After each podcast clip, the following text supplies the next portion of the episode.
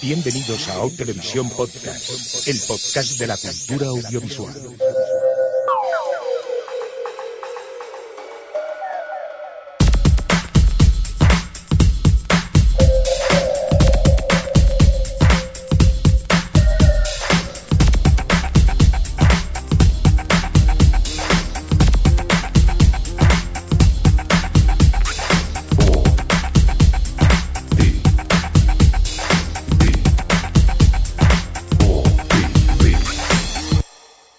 Televisión Podcast. O Televisión Podcast.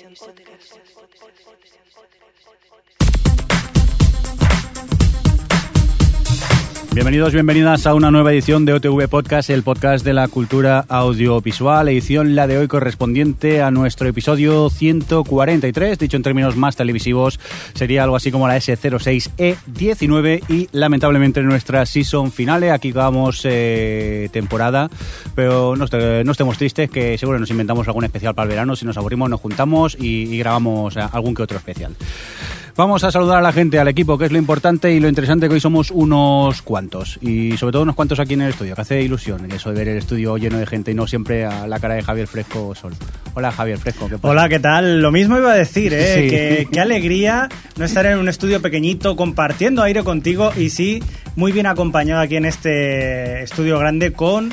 Dilo tú. Bueno, pues por un lado tenemos a, a- a Pilar, mm, Pigo- Pigona, ex podcaster de TV Slayers. eh, ¿Cómo te presentamos, Pigona? Sí. Ya va bien, ya, Ya va bien, ya va bien. ¿Qué tal? Bienvenida y muchas gracias eh, por Muchas venir gracias al, por invitarme. al season final. Y también tenemos a, a Monse Monseña de By the Way. ¿Qué tal, Monse? Un placer, Un como placer. siempre. Te hemos presentado bien así. ¿Queréis vender alguna cosa más? ¿Queréis publicitar? Aprovechar, aprovechar. Nada. Yo estoy bien. Vale, vale. Pues eh, nada, muchas gracias a las dos por venir y hablar un poco pues de lo que hemos estado viendo esta temporada. Y no pensáis que me olvido a la gente que tenemos eh, vía Skype. Por un lado tenemos, eh, como siempre, a Adri. ¿Qué tal? ¿Cómo estás? Hola, aquí estoy esperando a ver cómo se nos da el capítulo loco 19. Ah, Sí. no, que eso es de Fringe.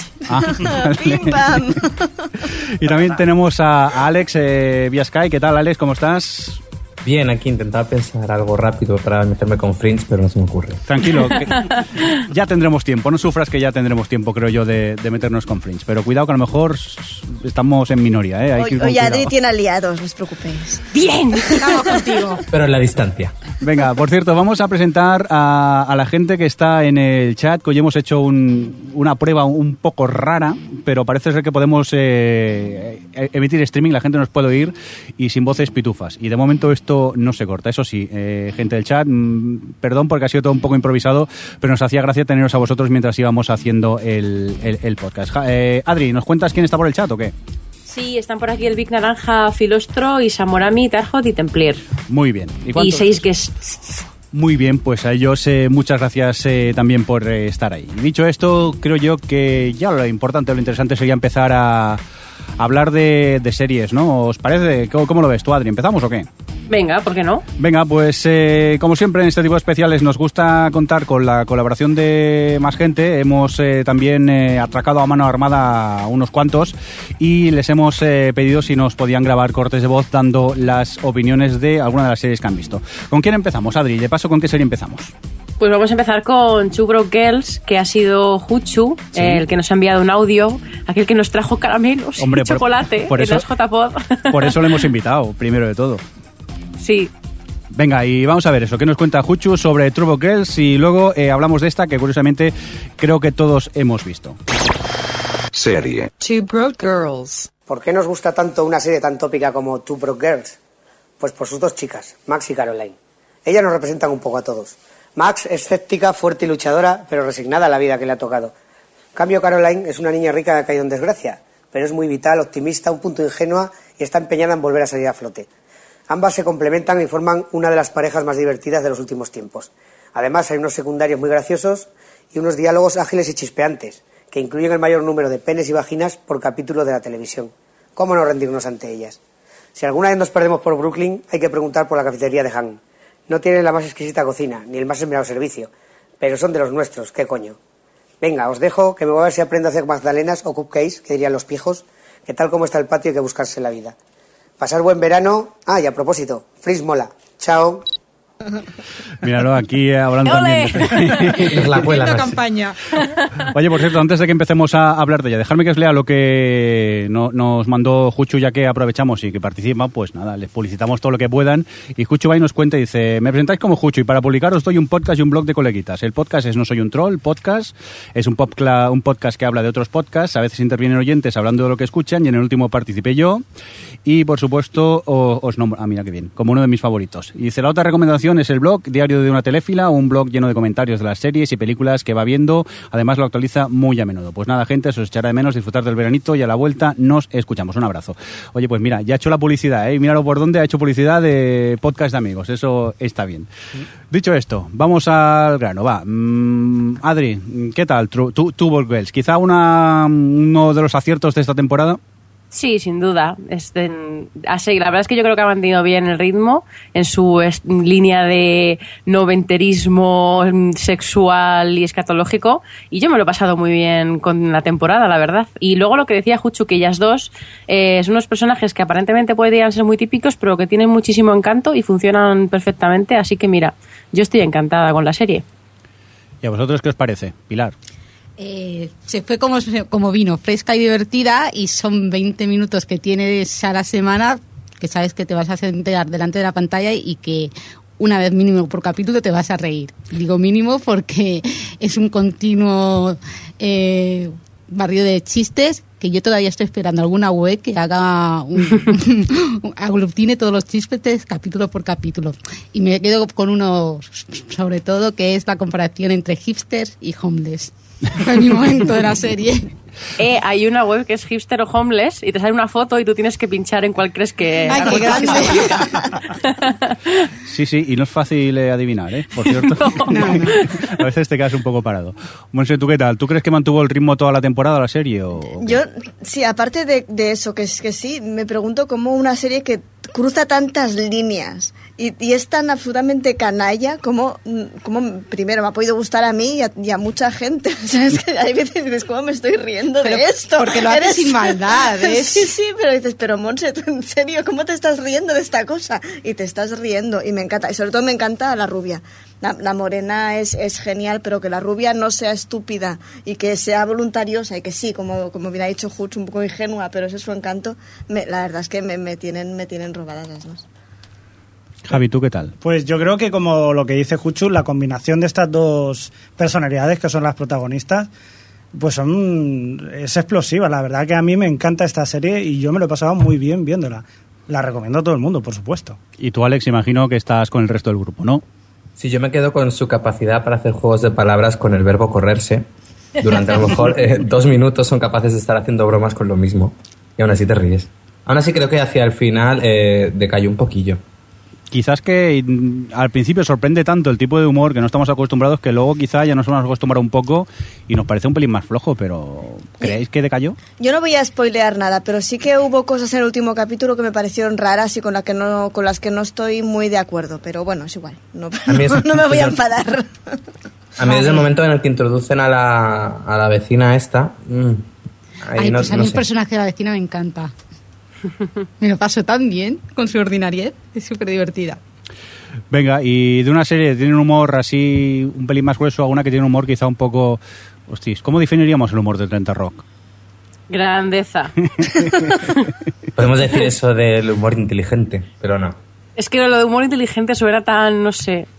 Yo no creo que sea un humor inteligente. Es, yo más que nada es que a veces tengo que ver los capítulos de 30 Rock con el culo apretado, porque van tantos chistes por segundo que es que estás, dices, me voy a perder la mitad de los chistes. Tienes que estar- ves la serie en tensión a veces. ¿O no os pasa a vosotros?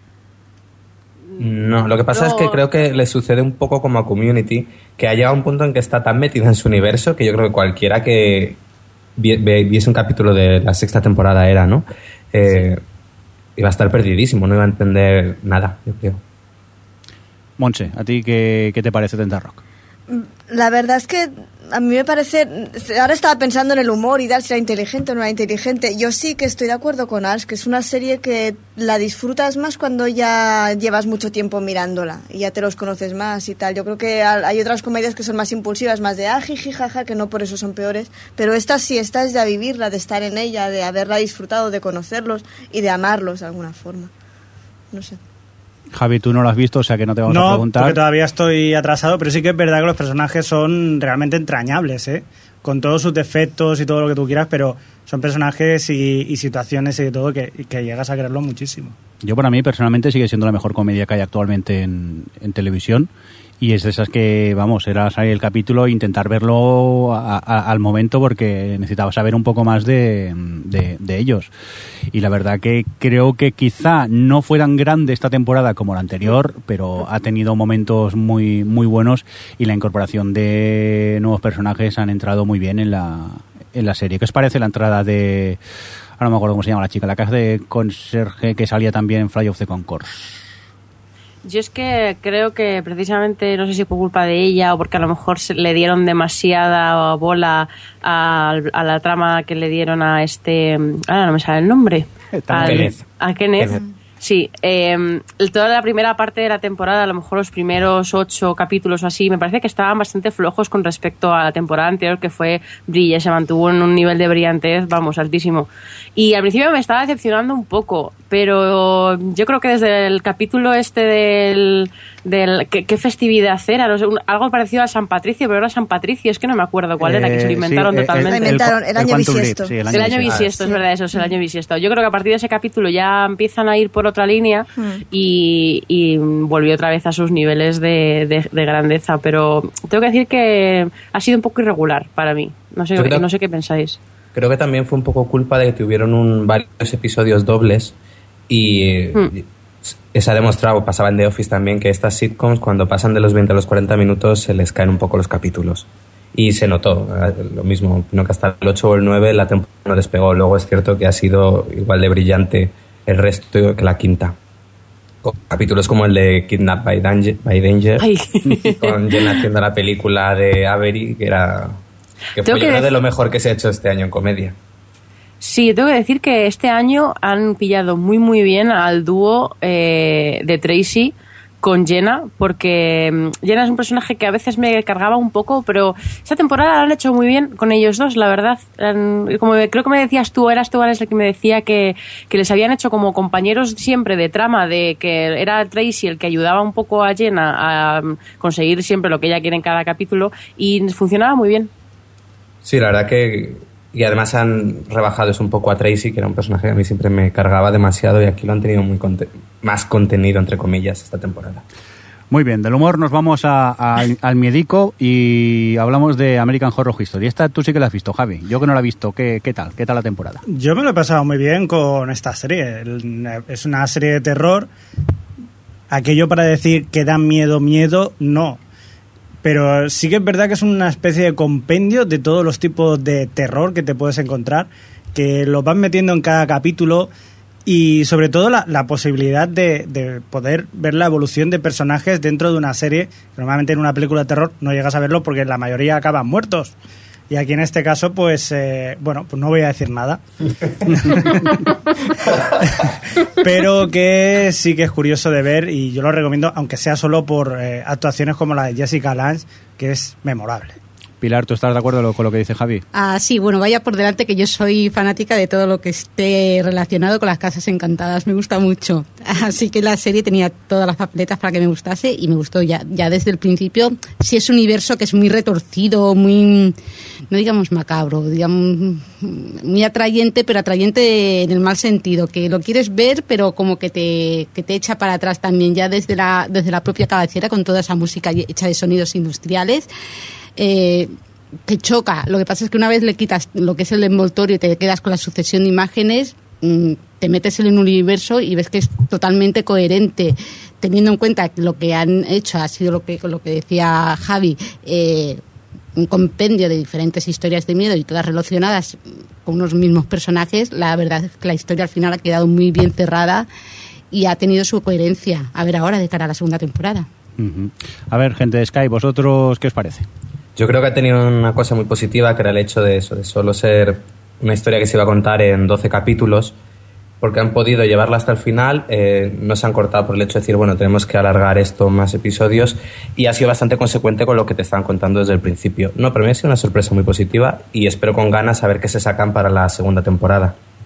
Sí, sobre todo porque además es una serie que yo creo que dentro de, de que lo que decía Javi totalmente cierto, que no deja de ser todos los tópicos del género, me gusta porque yo creo que le han dado una vuelta al, al fantasma de la semana y, y te- digamos que te lo enseñaban un poco desde el punto de vista del fantasma y, con, y, y consigue ser una serie medio autoconclusiva a la vez que te siguen el, el misterio de la casa va creciendo y han llevado muy bien todo ese equilibrio y yo me lo he pasado genial con la serie. Y yo creo además que realmente parecía al principio que era la historia de, de una familia que va a una casa encantada y al final es un poco al revés. Totalmente. Sí. Es una de las cosas buenas de la serie. Venga, vamos a continuar con más series, aunque en el guion dice que en esta tenemos corte de voz, no es así, eh, porque algunos eh, eh, no hemos llegado a tiempo, eh, avisamos un poco con, eh, con el tiempo bastante justo y aún gracias que todos los que nos han dejado cortes eh, lo han hecho y sobre todo un saludo a toda esa gente que hemos insistido pidiendo cortes. Lo dicho, vamos a por series, en este caso es Alcatraz, entre super comillas ese proyecto de JJ. No entremos, no motivo entremos. entrar ya en polémica, que ha sido cancelado tras su primera temporada y encima de una manera muy fea porque Muy mal. vaya cliffhanger final que te quedas con, con las ganas. Eh, a ver, eh, Monse, ¿tú que la has visto qué? ¿A ti te parecía...? Yo, yo no, ahora no, no sé, no sé si estoy en minoría o en, o en mayoría. A mí no me parecía apestosa, mm, tenía muchos, muchos defectos, eso es así, pero a mí me entretenía. Mm, Que la hayan cancelado no me molesta, no estoy enfadada, no estoy indignada. Si la hubieran renovado la seguiría viendo. A, a mí me entretenía, tenía sus cosas. A mí es que me pasa como a ti, no es la serie de mi vida, pero me entretenía. Sí, sí, Pasaba sí. los 40 minutos bien, entretenido y con eso tenía suficiente. Tenía tampoco más. problemas con la pareja, tenía cosas, no, no acabaran de arrancar, arrancaron demasiado tarde quizá, pero bueno. Sí, porque luego el último capítulo todo súper precipitado, te deja con ganas y es Sí, eso. Hombre, a mí me jodió un poco si acabase así, no te voy a engañar. Bueno. Pero bueno, así, como decían por Twitter, podrían hacer acabar el final de Fringe, es que no me acuerdo que lo dijo el Twitter. Eh, no, el final de Alcatraz en un capítulo de Fringe. Bueno, bueno, no sería la primera vez que hacen algo así. Sí, porque las explicaciones a veces que dan en el último episodio, la explicación de por qué ese, esos saltos temporales, bueno, Bueno. lo dejaremos aparte porque quizás la teoría es que más adelante lo iban a contar mejor. Tu Pilar- A mí me gustó, ¿eh? Yo debo ¿Sí? decir que a mí yo me lo pasé muy bien con la serie. Bueno, pues parece que al final vamos a ser mayoría, porque ¿Tú yo también? coincido, sí. A ver, yo es que tenía la sensación desde antes de que se estresa- estrenase de que todo el mundo estaba deseando que fracasase. Yo era, yo era uno de ellos, ¿eh? Yo no todos- creía que iba a salir bien. Ya, pero aparte de eso, todo el mundo se burlaba de la serie, se burlaba de la pareja de protagonista. A, la- a ella, se le- se le- sobre todo, se le metió muchísima caña y a mí, la verdad es que había momentos en los que me, re- me recordaba también el odio que hubo por Fringe en la primera temporada. No sé si lo recordáis también, pero también hubo mucha negatividad alrededor de esa serie al principio. Sí, Ah, odio que está actualizándose Sí, últimamente. sí, parece ser que todo lo que venga de JJ últimamente O- es oportunistas. Sí, sí. Ahora toca Yo- sí. así que ya verás. Uy, uy, que salimos mal de aquí, oye. A ver, a mí me entretenía, era un procedimental en, lo- en el que sí que podía fallar lo que era la, la historia de fondo, pero no se me hacían largos los capítulos, no era en plan estoy dándole al pause todo el rato para ver cuánto le falta para acabar. Se me pasaba rápido y, y no me disgustaba, la verdad. O sea, que mal que la hayan cancelado por lo que veo, ¿no? Aquí estamos todos... eh, no, no me este rascaré las vestiduras, pero bueno. Vale, vale. Vosotros, gente de Skype, no la habéis visto, así que rápidamente vamos a comentar otra. Por cierto, no sé si os habéis dado cuenta, pero las estamos haciendo alfabéticamente, más o menos, las series. ¿eh? A lo mejor nos hemos colado un poco, pero seguimos con la A y nos vamos con Apartamento 23, Apartment 23, que en sí el título original al final fuese Don't Try the Beach in Department 23. Eh, comedia- 23. O 23.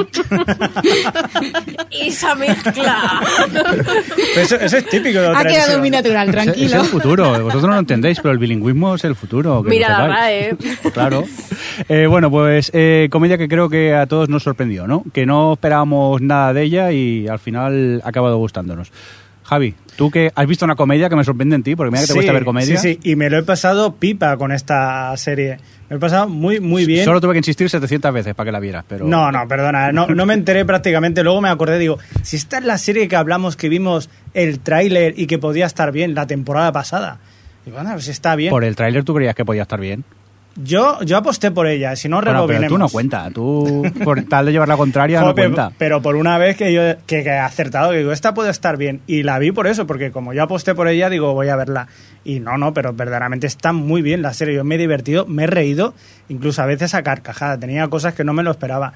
Y sobre todo, bueno, ahora lo hablaremos. Antes, antes de empezar lo estábamos hablando. Los personajes que tienen, que son todos muy buenos, pero yo me quedo con James Van Der Beek, entre Sí. otros, por la capacidad que tiene de reírse de sí mismo, que es, es, es muy grande. Yo me he reído mucho, muchísimo. Lo que pasa que a mí me sorprendió mucho al principio y luego se me hizo un poco más pesados los capítulos. No Lo sé si os mismo- pasó lo mismo. Lo mismo que con Broke Girls, lo que hablábamos antes. Sí, pero es ya- que estas son seis capítulos, solo siete. sí. Claro, no es lo mismo una temporada de 22 episodios que seis episodios solo. Depende del episodio también que tú hables. Eh, yo hay un episodio en el séptimo, el sexto me parece que es, que a carcajada no podía parar de reír. A ver, que siempre me reí en algún punto del capítulo, no te digo que no, pero sí que me pareció al principio, me sorprendió mucho más, luego quizá se desinfló un poco para mí la serie. ¿Tú, me Pilar, lo mismo, ¿eh? Eh, sí, a mí se me, de- de- se me desinfló y al final lo que más me gustaba de la serie era el título. y Y Vanderbeek la cabecera, que está muy bien. Sí, también está muy original. Y bueno, James Van Der Beek, lo que pasa, está bien el papel que hace, lo que pasa es que lleva haciendo ese papel desde que acabó a Dawson Crece, se está burlando. fracasado. Sí, se está burlando de sí mismo, es la sensación que me da. Y claro, varios años haciendo lo mismo, mm, no, te deja- no es tan original. Puntualización en Dawson Crece era un desgraciado de la vida también. o sea, Ya, ya, se le quedó impregnado. ¿Tú, Adri, también piensas eso? Que se deshinchó un poco. Sí, yo creo que se desinfló. Creo que empezaron muy bien con un piloto súper loco que llamaba mucho la atención por, sobre todo en los primeros capítulos, por las cosas que hacía la protagonista, vamos, la protagonista, la chica morena, eh, que era un personaje que a mí me sorprendió, pero sí que creo que poco a poco eh, no ha ido encontrando locuras que, que mantengan el nivel de esa sorpresa y por eso yo creo que ha perdido un poco la frescura y nos es posible que por eso nos haya ido decepcionando. Muy bien, pues vamos a por más series. En este caso vamos a hablar de Awake, serie de la que también tenemos eh, corte de voz. En este caso es Esther Toliva, alias eh, Hermizac por Twitter, que es directora, codirectora del podcast Atmósfera Cero, un podcast pues, de temática de ciencia ficción, fantasía y terror. Y nada, que ella nos cuenta un poco su opinión sobre eh, Awake. Serie. Awake. Si he destacado una serie este año, sin duda me quedo con Awake.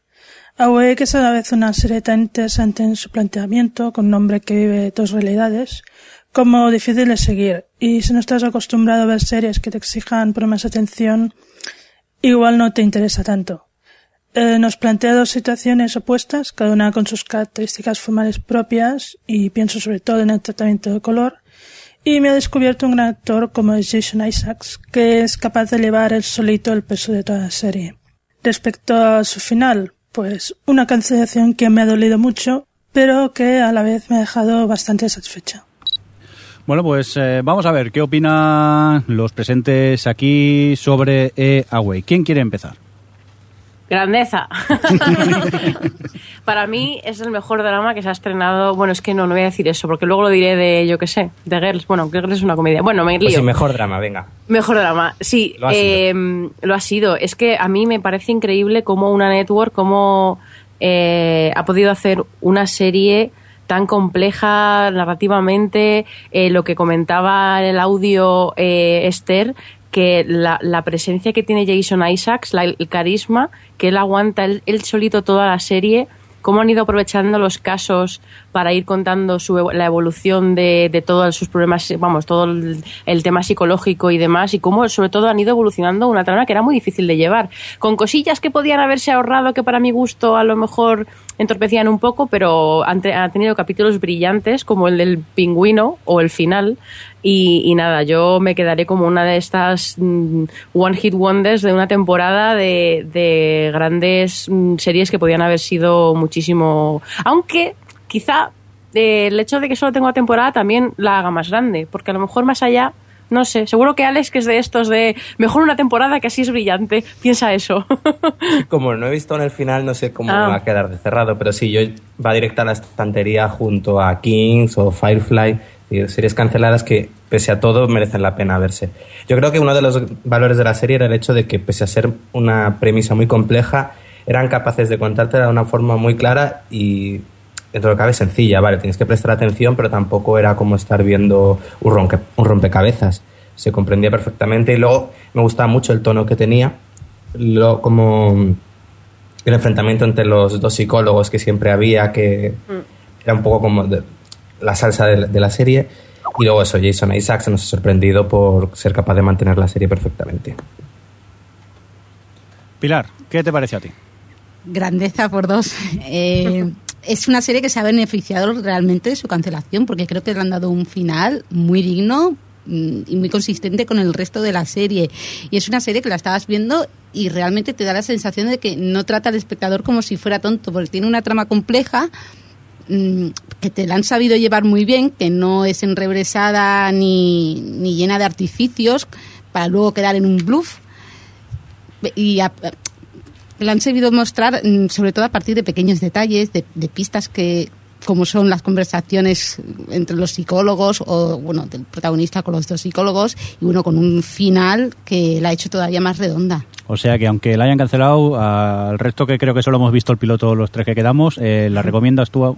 Sí, ¿Sí? sin duda. Pues nada, Sí, sí, sí. Ya tenemos deberes para este verano. Como Sí. no tenemos series por ver, mira, No, ya nos apenas. apuntamos a Wake también. que- No, pero esto está bien porque sabes que se acaba, son, son poquitas y que se disfruta por lo que estáis diciendo. Y que se acaba satisfactoriamente, por lo que estoy oyendo. Sí, sí, no le sí. sobra nada.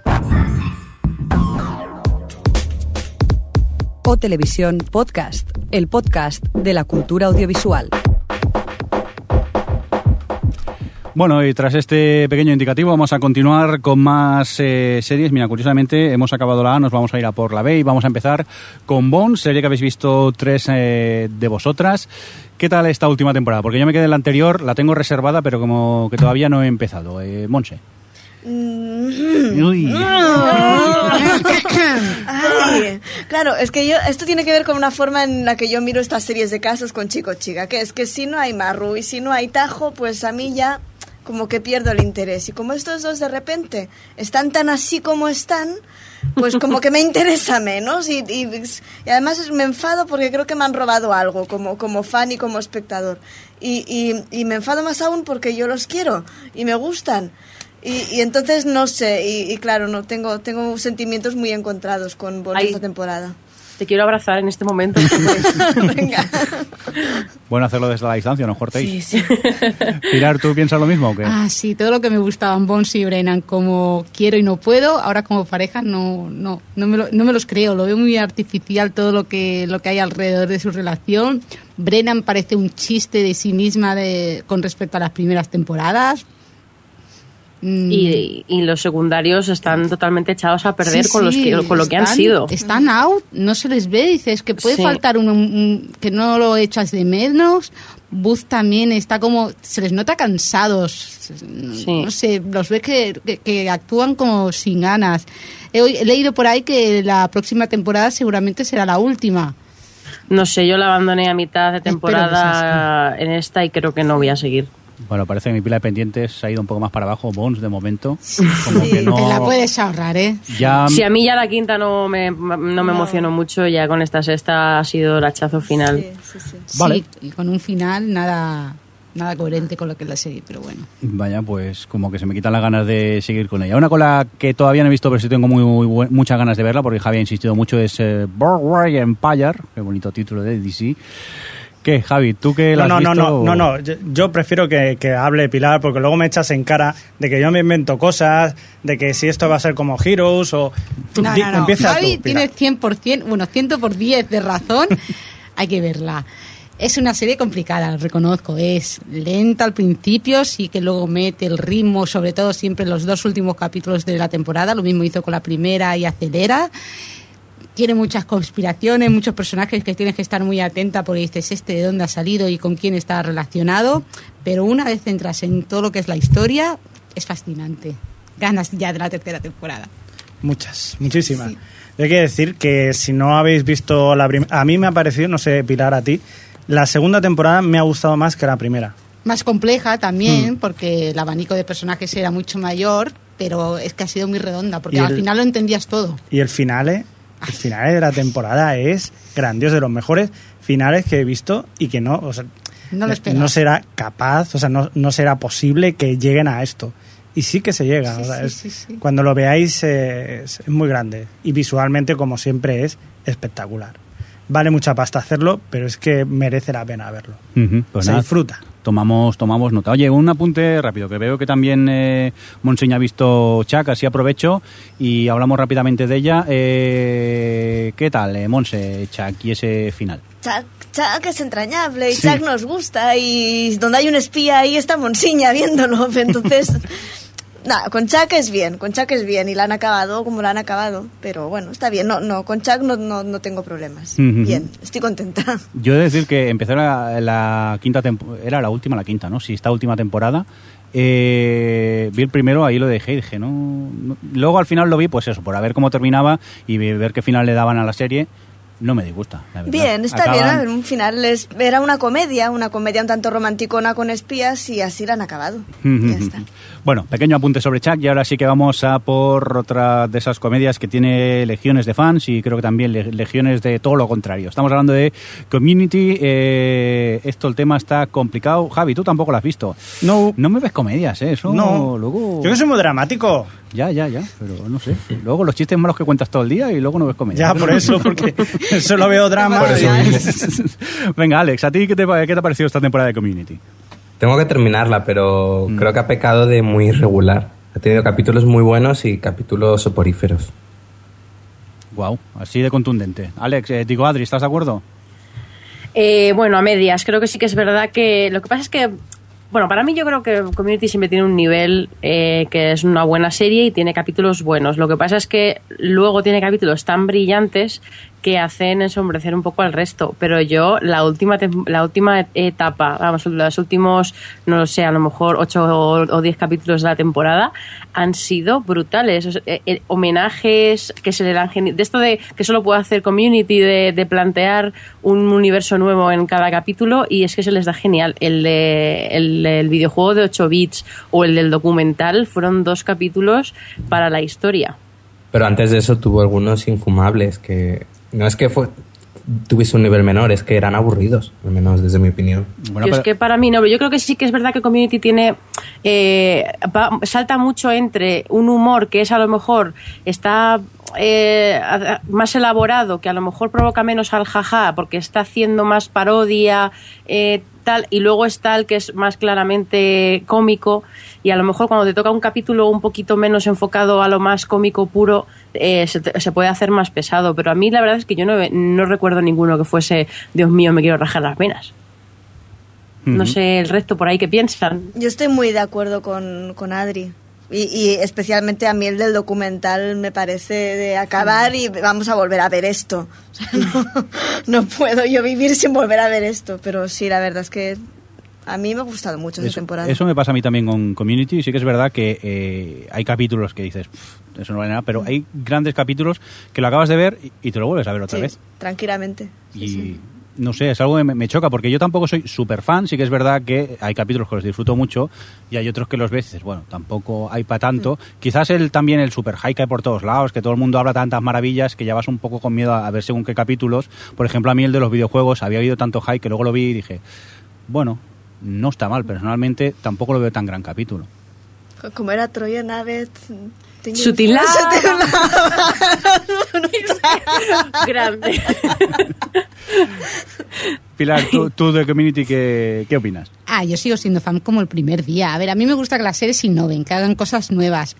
No le puedes pedir a una serie que siempre está aportando mm, novedades que siempre esté en el top 10, que, que, que sean- todos los capítulos sean perfectos. Y, mm, la verdad es que tengo la sensación de que lo que ha sido, sobre todo la segunda parte de temporada, las críticas en community con respecto a, a la primera y la anterior temporada han crecido bastante, diciendo que lo único que sabían era hacer cosas originales, pero que pecaban de flojas. A ver, flojas, eh, lo dicho, el el documental, el capítulo de, de los videojuegos, el último también.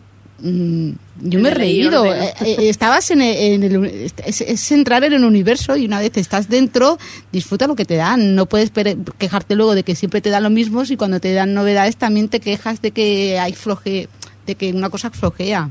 O sea, un Hay que experimentar. un crossover Community True, Bro- True Bro Girls, no. No, no, o sea, no.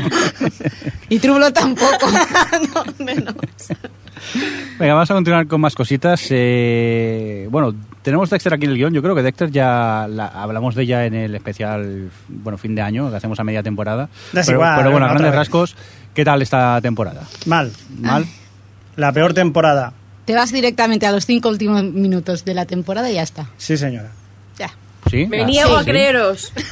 Sí, Me A niego a creeros. sí lo, lo siento, pero es así. Pero tú, Sí. ¿tú lo has visto, Adri, o no? No, no sé por qué está marcado bueno, con X. No, yo la tengo eh, El troll del guion. Ah, vale, pero pues... pero no, no, no, no la he visto. Eh, La, la quinta se recibió, un mon- se recibió un montón de palos y a mí me gustó. A ver, la cuarta era, fue obviamente tan buena que era difícil estar a la altura, pero a mí la quinta me gustó y la gente decía que no. Así que yo de la sexta hago oídos sordos. También me hay que decir, la, la, la. eh, Adri, Otro también lolo. ¿Qué? debemos decir una cosa que es la peor. O sea, estamos hablando que no es que sea mala, es que es la peor de todas. Que no quiere decir que sea mala. No, no, mala no. Bueno, pues como Mala, la mala. no es Tanto que como mala, la mala, yo es- la pondría al, al nivel de Miguel Prado, más o menos. Ay, bueno, pero ves, Miguel Prado sí es floja, es floja la temporada, pero tampoco es para echar pestes, como decís, de solo ver los últimos cinco capítulos. Es que Oye, sí es cierto, mira, que tengo muy poco tiempo, ¿eh? Que no me, creí- no me creía, lo que era el, el enemigo de esta, de esta temporada no me lo creía. Verdad- verdaderamente con todo lo que ha pasado, es verdad que se podrías podría ver los últimos cinco minutos Eh, de la ya te- temporada ya vas preparado para la y siguiente. ya vas para la siguiente perfectamente. es lo que interesa, sí, sí. No te pierdes absolutamente nada, es cierto. Bueno, pues nada, vamos a continuar. En este caso, eh, una que tenemos en el guion que creo que todavía no ha terminado esta temporada, la de Episodes, pero que, bueno, yo creo que lo que los- la, la estamos viendo nos está gustando, ¿no? Genial, muy divertida. Los personajes, los actores le han cogido el punto a los personajes y la relación, sobre todo el trío protagonista, divertidísima. Y, y todas las referencias que hacen a Friends, bravo, de- aplaudir. Es que aparte, Matt LeBlanc riéndose del mismo, cada vez es que es más... Llegas a momentos de patetismo que cada vez me están gustando más. Y... No- Sí, sí, perdona, perdona. No, di Adri, di. No iba a decir que no solo patetismo, sino de cabroncismo. Ah, sí, Porque el momento este que habla de, de cuando de lo que mola es enrollarse con las sordas y empieza a hacer claro porque empiezan y es que, o sea, son, han llegado a un punto de mezclar el cabroncismo con la incómodo, con lo que decía Pilar de de cómo han conseguido pillar el punto a cada personaje y tal, que esta temporada está siendo muy superior a la primera y yo la estoy disfrutando un montón. Venga, vamos a respirar tranquilos porque nos vamos a por la F. Y en la F, mira, curiosamente, eh, nos vamos a saltar Fairly Legal y Falling Skies y vamos a hablar de Fringe. Eh, ¡Bravo! Adri, ¿quién nos habla de Fringe? Que tenemos corte de Fringe. Pues tenemos a Luis F. Mayorgas, que bueno, eh, le conoceréis a lo mejor por ser miembro del Club Fuera de Órbita, que es uno de los que, que están en el podcast que, que hace el club, que se llama Fuera de Órbita también. Y, y, bueno, el podcast este que tiene sobre ciencia ficción en, en cine, en televisión, en literatura, videojuegos, lo que sea. Y precisamente ahora están preparando el episodio 100 y ahí podéis entrar en su web porque piden, van a- en especial van a, digamos, sugerir cosas, recomendaciones para el verano de tema de ciencia ficción y, oye, piden eh, todo tipo de sugerencias de, de los oyentes y lectores y de quien sea, así que bueno, os podéis animar. Y Bueno. nos ha hablado de Fringe. Muy bien, vamos a oír el corte y por favor no lleguemos a las manos, ¿eh? Serie. Fringe. Un saludo a todos. Pues sobre la cuarta temporada de Fringe, si bien es cierto que ha tenido menos capacidad de sorpresa, lo que yo destacaría es que es la temporada donde pienso que más han brillado los actores. Primero por cómo nos muestran la sutil alteración de la personalidad de los personajes al cambiar la línea temporal original. Y segundo porque aprovecha mejor que nunca la interacción entre estos personajes originales y los dobles alternativos que habitan el universo paralelo. Sí que es cierto que la amenaza de cancelación ha pesado en el arco argumental de esta temporada, sobre todo en el final, y que aunque cuenta con grandes momentos, también tiene un desarrollo un poco precipitado y una sensación de cierre que a mí se me hizo un poco forzada, pero aún así, a mí el balance me parece positivo y Fringe puede contar conmigo para la quinta y última temporada. Se lo ha ganado. Hay aplausos, señores señores, en el estudio, hay aplausos. La grada se vuelve loca, parece fuego artificial. Eh, Seguimos por los positivos. Javi, eh, No, no, no, primero los positivos. Solo quisiera contar que tú te has visto como dos temporadas y media o tres de un tirón casi. Sí, en, en prácticamente una semana o así lo he visto todo lo que me quedaba. ¿Y qué? ¿Cómo te has quedado? Que casi se saca los ojos. No, no, no, no, no. Te voy a decir una cosa, Adri. Me ha gustado. No, a a vosotros os va a sorprender mi opinión, que dais por hecho muchas cosas, ¿eh? No, no, me ha gustado. A ver, sigo pensando que hay cosas de Fringe que no me gustan, pero en general sí que es una serie pues que está bien. Lo reconozco ya, por fin, desde aquí reconozco que Fringe está bien. Y debo decir ¿eh? que podían haberlo, a mí la cuarta me ha gustado más que la tercera, y, y que podrían haberlo cerrado tranquilamente. Si quitamos el, el episodio 19 y el último minuto, Mm. eh, prácticamente ya estaba cerrada Fringe. No sé lo que va a ser esta última, pero, pero bueno, está bien. Yo la voy a ver. Adri. Fresco tachado. Siguiente, Jordi. No, a ver, eh, yo tengo que decir que, a ver, obviamente Fringe es una de mis series favoritas y la cuarta temporada me ha gustado mucho, sobre todo creo que su primera mitad ha sido brillante y ha sido lo que más me ha gustado de la, de la serie, precisamente por lo que comentaba Luis en su audio, de cómo han llevado la, la nueva línea temporal y los nuevos personajes, entre comillas, nuevos y demás. Pero sí que es cierto que estoy también muy de acuerdo con él en todo el tramo final, que además yo me los guardé como hormiguita por si la cancelaban y los he estado viendo a la del tiro últimamente, me queda por ver el final solo, pero tengo que decir que probablemente por el tema de que a lo mejor de que tenían que cerrar la serie por, por si era cance- cancelada, han manejado muy mal para mi gusto todo el último tramo toda la supuestamente el gran villano de la temporada. Creo que no, no ha sabido administrar bien esas tramas y no lo han sabido solucionar bien y mm, me ha, decepcionado un poco en ese aspecto. Pero como sigue teniendo todos esos detalles y los personajes siguen teniendo eh, desarrollos que me encantan y tal pues la he disfrutado igualmente pero un poquito decepcionada Uy, has grabado eso, ¿no? Sí, sí, está sí. grabado, está grabado. Y voy a ver, cortarlo yo y voy a- soy muy fan, pero tampoco soy una fan loca. Y, ¡ah, no! Tú tranquilo, eh, Alex, que voy a cortarlo y solo voy a dejar el me ha, dejado de- me ha decepcionado, ya está. Eso es lo que repetiremos continuamente. Eh, Monseña, ¿qué tal? Yo, mira, en- en- con, continuando lo que decía Adri, yo creo que con Fringe es como cuando tu pareja ronca, que te molesta que ronque, pero tú la quieres, ¿no? Pues, ¡Ay, me encanta esto que has pues ahí está, ahí estamos con Fringe. Y, y, y, y precisamente ahora cuando hablabas, Adri, me he dado cuenta de que, de que yo la primera parte, yo mi parte preferida de la serie es la primera y la tercera, pero esta primera parte de, de la de la cuarta, mm, sí que me estaba gustando. Y hubo una cosa que me ha molestado de esta temporada, que es que mm, me ha molestado como que me engañaban. Este reset que han hecho, yo creo que han hecho un reset con lo que les ha interesado. Y lo que no les ha interesado re- resetear, lo han recuperado de una forma un poco así rarita. Pero todo esto no me empezó a molestar hasta el final. Durante el principio no me molestaba en absoluto ni el reset ni nada. Y yo creo que también fue como, como, eso, como que, como que el final fue raro y, y, y un poco mal llevado. Empezaron a surgir estas cosas que me habían ido molestando y, y al final sí que es eso como, como poco épico, como que... em, Como que, que, que me estás diciendo que esto es así, pero no es así, no sé, algo así. Yo que sé, porque no han planteado bien realmente al villano. Es que no lo quiero Mm. decir tampoco por no Ya. spoilear, pero yo creo que me entendéis con lo que Sí, a sí, quién me sí. refiero Sí. con el Exacto, villano. exacto. y es todo, o sea, esa llega un punto en el que de, de- de cero a grandilocuencia absoluta con lo que pretendía hacer el villano, Mm. me ha parecido que no, no encajaba en tan poco de espacio. Sí, exacto. Pilar. Yo de Fringe siempre quiero más. Pero sí es verdad que ha habido partes flojas. Eh, la- lo que ha sido el cierre del primer tramo de temporada, a mí no me gustó nada cómo se, cómo se descubría ni cómo se cerraba. Lo vi demasiado obvio, demasiado simple y con ganas de pasar página e ir a por a otra cosa rápida. Y bueno, el, el final, el, conflicto último, es que directamente no me lo creía.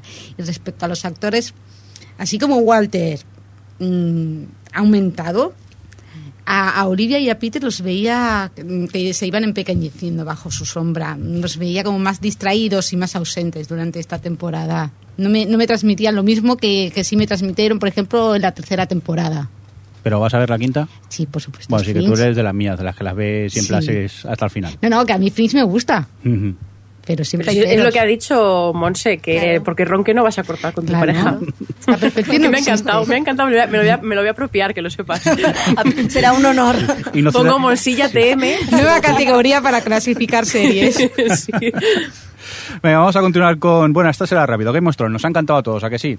Sí. Sí. Venga, ¿a- a- ¿alguna Siguiente. cosa en contra? Es que podemos decir algo más en Haremos contra. un especial. Haremos Venga, un especial, ¿no? Sí, sí, sí. Sí, mira, lo podemos plantear eh, de cara a este verano. Venga, pues seguimos con la G. En este caso hablamos de Girls. Eh, yo me bajé del carro en el segundo y como que no es mi tipo de serie. Mm, yo no sé si al resto sí que os gusta. Alex, a ti, por ejemplo, sí que te gusta. Me ha encantado. Empezó no gustándome. El piloto, ya lo dije aquí, me pareció un poco basura y que era difícil conectar con él si no eras una chica de, de Nueva York. Y ahora mismo, al haber visto los 10, pienso completamente diferente. Me ha parecido uno de los mejores estrenos junto con, con Awake. Una serie que, eh, ¿cómo decirlo? Que no, no es que aunque esté protagonizada por chicas, no es solo para chicas, que tiene mucho sobre lo que es ser joven, bueno, tener 20, a- 20 y pocos años, haber acabado la carrera y estar perdido, lo sabe plasmar muy bien. Tiene una protagonista, eh, bueno, la actriz, guionista, directora, productora de la serie, que es capaz de llevar el peso y que crea un personaje realmente peculiar porque es una especie de antiheroína que no es físicamente atractiva, pero que no duda en cualquier momento en marcarse una escena de sexo muy explícita. Y luego ha tenido eso, un humor muy peculiar de, este, de buscar la incomodidad, pero todo tenía un punto de, ¿cómo decir?, de verdad. No parecía, no era como ver sexo en Nueva York, que está bien, pero que dentro de lo que cabe te parece más artificial. Aquí está me ha parecido como más con los pies en la tierra. No sé, de lo que más me ha gustado este año. ¿Tú, Adri, estás en el caso de Alex? Sí, totalmente de acuerdo con él, aunque yo empecé, a mí me empezó gustando desde el principio, conecté enseguida con esa forma que tiene, tan extra, ese tono tan peculiar que tiene, y luego eso que todos los personajes, eh, con sus más y sus menos, eh, son originales, son diferentes, mayormente hostiables, pero y luego eh, ha sorprendido, ha sorprendido porque no es una serie predecible, porque eh, a mí me pasaba mucho que la estaba viendo y digo, ah, van a tirar por aquí, y luego no era así, y me ha pasado muchas veces a lo largo de la temporada, y han cerrado muy bien con un, un episodio que totalmente en la línea de la temporada, muy bien, muy bien, la verdad es que de estas que dices, voy a echar de menos hasta que vuelva. Sí, además era una serie que parecía que al principio iba des descuidaba un poco a los personajes secundarios, pero con el paso de los capítulos ha sabido darnos un poquito de todos, para que no fuese solo ella, la protagonista, la que centrase todo. Pilar. Yo fan desde el principio. Me ha gustado. Puedes sentirte o no sentirte identificado con sus personajes. No es necesario. Es que no hace falta que seas una mujer blanca de veintitantos para disfrutar de la serie. Puedes disfrutar de los diálogos ingeniosos e inteligentes que hay, de los conflictos, que sí son conflictos normales, del tipo de, de humor en ocasiones, sobre todo del personaje. La Virgen, ¿cómo se llaman? ¿Cómo Susana? Susana. Susana. Vale, de, de los, mm, o de Adam también, que Adam era el personaje al que todas odiábamos desde el principio y que al final era como un osito de peluche grande con su- todas sus idas de olla, que el chaval está muy loco, pero, pero era muy entrañable mm, y yo en ningún momento hastiaría a ninguna de, de- de las protagonistas, es que las entiendo tanto. Sí, eso que, es que las- esta es comprensible cómo actúan y mm, dices, vale, lo que has hecho mm, puede que estar feo, pero es que ponte tú en tu misma situación. Eh, no tienes por qué. La mujer no es perfecta. Tú tampoco Pero a ver, lo. son una pandilla de Totalmente, pero niñatas. sí, claro, o sea, Pero es pandilla de decir. Pero todos, está- niñatas. todos estamos perdidos. A ver, son hijas bien. son niñas bien. De, Son de- totalmente, son sí, niñas son- bien egoístas además. Que lo han pero lo que muy yo quería decir es que eso, que son, son muy, pues como son, está- están muy bien perfiladas, pero, pero estoy totalmente de acuerdo en que en todos los capítulos mínimo hay algo que, que les ocurre con lo que te sientes totalmente identificado y yo creo que es uno de sus puntos fuertes también. Sí, sí, y las ves sufrir y te, te apetece abrazarlas y consolarlas y decir todo va a salir bien, aunque sea mentira. Pero La bueno. cara que estamos poniendo Javi y yo es un cuadro bueno. porque les apetece hostiarlas directamente, creo yo. No se tan violento, hombre. No hay que sentirte identificado con un personaje para ver la serie. Yo lo intenté, vi dos episodios y dije, no, es mi tipo de serie, lo siento, pero Es algo no, generacional, no le vi el Pilar. truco. Pero Sí. no, a ver, vamos a ver, no, generacional, vamos a ver. No, no, es Que yo tengo 30 años, que no estoy en el mismo nivel que, que, que las protagonistas. Pero a ver, tú ves serie de médicos si no eres médico. Ya, pero en este caso los personajes que me parecían todos odiosos, no empaticé con ninguno de ellos. Entonces digo, no sé, para ver una serie donde todo el mundo me cae mal, prefiero ver a mis vecinos por la ventana, sinceramente. Pero bueno, es un poco como a lo mejor si ves extras o ves las series de Ricky Gervais que nadie te cae bien. Pero aún así te las ves porque te ríes. La serie va- juega un poco a eso, porque Sí. ellas puedes identificarte en algún momento, pero nunca te van a parecer buen, eh, te van a caer bien de decir yo quiero ser amiga de esta chica, ¿por qué no? Eh, Porque una pregunta. Van de egoístas a, a idiotas. Pero no- es que en, en la vida todos somos egoístas también. ¿no? Nos hacemos una imagen de nosotros mismos que pensamos que nada tiene que ver con estas mm, protagonistas y a lo mejor no tienen nada que ver tampoco con cómo nos ven los demás. Sí, ahí yo creo que, que está la gracia de la serie, que al final, sin darte cuenta, te estás identificando en algunas Sí. cosillas y en algo. Que incluso hasta. A veces la serie yo creo que es un- tiene un punto cruel con sus personajes porque no es. No los juzga, pero tampoco es. No, es, esto es lo que hay, es que... No, y además querría destacar porque creo que tiene las mejores escenas de sexo de la temporada. Es decir, cada vez que había una escena de sexo, eh, Girls sube en calidad. Porque son eh, peculiares, bizarras y luego tienen un punto hasta. ¿Por qué no lo adornan? Está- Mm. ¿Estás diciendo que son mejores que las de Spartacus? Sí, porque van por otro lado. Eh, las de Spartacus son de todo menos realistas. Esas son Estas- auténticas, es- te lo enseñan sin tapujos. Yo quería preguntaros, eh, ya que lo habéis, la habéis visto, eh, ¿la serie tiende más a ser un drama o a comedia? ¿O una No. mezcla? ¿Dramedia? comedia. ¿Comedia, comedia? Sí, no comedia carcajadas, aunque tiene también sus momentos. A ver, tiene, Es- sí, tiene sus diálogos ingeniosos, Mm, Tiene sus momentos incómodos. pero es que las situaciones son dramáticas. O el momento ducha. Ay, por Dios. Ves que ese momento es mezcla de incómodo con ¿qué me estás contando? con, con descojone. es Sí, que es, sí, un- es que muy bien manejado. pero no me puedo parar de reír. Venga, vamos a dejar de lado Girls y vamos a hablar de algo que creo que sí que nos ha gustado a todo el mundo. En este caso tampoco tenemos corte, aunque lo habíamos intentado. Eh, vamos a hablar de Homeland. Eh, gente de Skype, ¿qué tal Homeland? Bueno, ¿no? Esto está bien, ¿no? Homeland ha sido también uno de los descubrimientos de la, de la temporada, sin ninguna duda. Una de estas series que plantean un drama complicado y saben mantener la tensión capítulo a capítulo, pero a extremos de que a mí a veces me costaba soportarlo, os lo digo en serio, que era como yo es que necesito saber. Y, y lo lleva muy bien, no decepciona, nunca baja, cada capítulo es memorable, eh, entiendes muy bien a, a todos los personajes, juega con tus prejuicios, juega con tus expectativas. Vamos, para a mí me ha parecido una de las mm, series más brillantemente escritas que he visto últimamente, así por no exagerar. ¿Y, al re- y el resto que decimos ahora? Claro, lo que diga Adri. Eso, más uno. Me gusta, dale al me gusta, dale al me gusta. creo que No, todos... yo, yo diría que era una de las series que más me ha frustrado el verlas. Es decir, el no saber si el Teniente Brody era bueno o era malo me frustraba demasiado. Yo Pero ahí- pensaba en decir, la, la abandono y cuando esté entera la veo. Bueno, pero ahí está la gracia también de la serie, ¿no? El, el- esta manera de jugar con el espectador, el a ver si el tío es bueno, a ver si es malo y, Sí. y tal. Claro, claro, lo digo como algo positivo. Me Sí, sí, que sí. conseguía generarme esa tensión. A mí me pasa lo mismo que, que estaba totalmente perdido.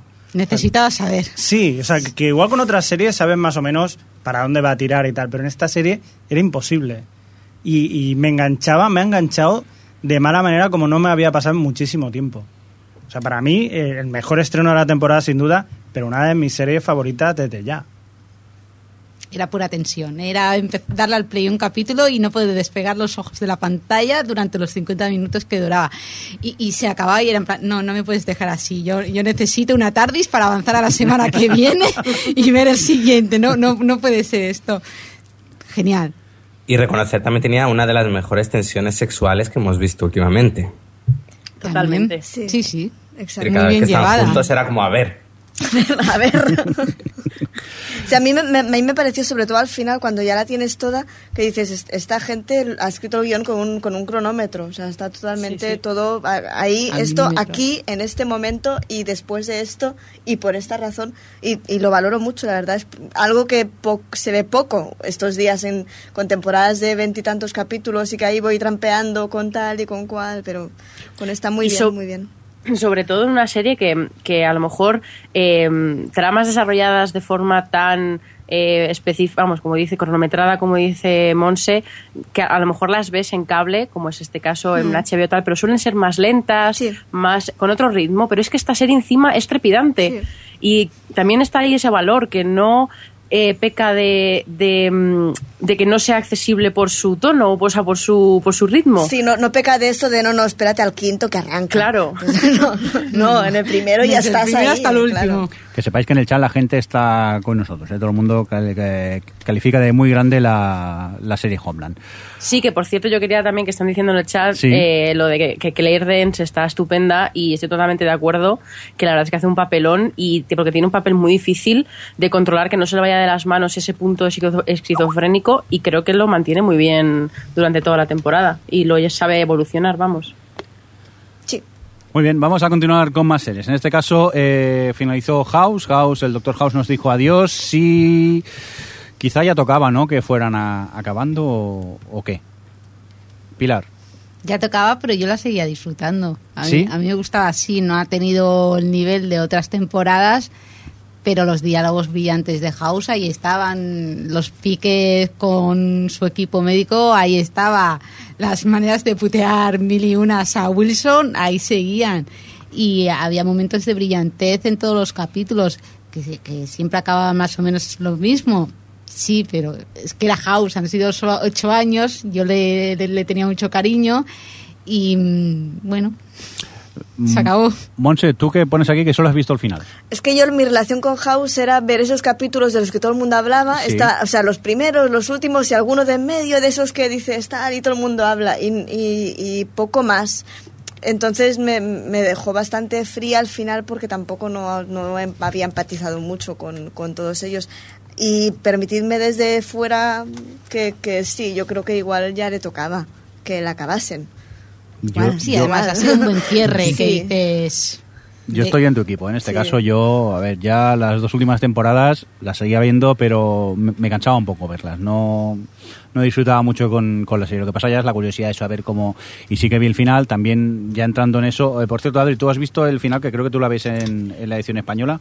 Sí, yo la veo doblada. No, todavía no he visto. Yo eh, quería hablar de ella porque yo no he Mm. visto nada de la octava temporada todavía.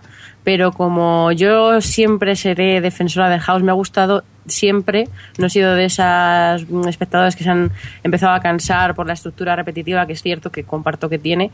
Pero, pero yo la he disfrutado desde la primera temporada hasta la séptima, con el pico genial de la sexta. Y estoy. Me da muchísima pena. Tengo la octava ahí para ver, pero me da tanta pena verla que es que no, no sé cuándo voy a tener las fuerzas para despedirme de House. Por cierto, la gente que estamos en la mesa, sin entrar mucho en spoilers, ¿el final correcto? Coherente, sí.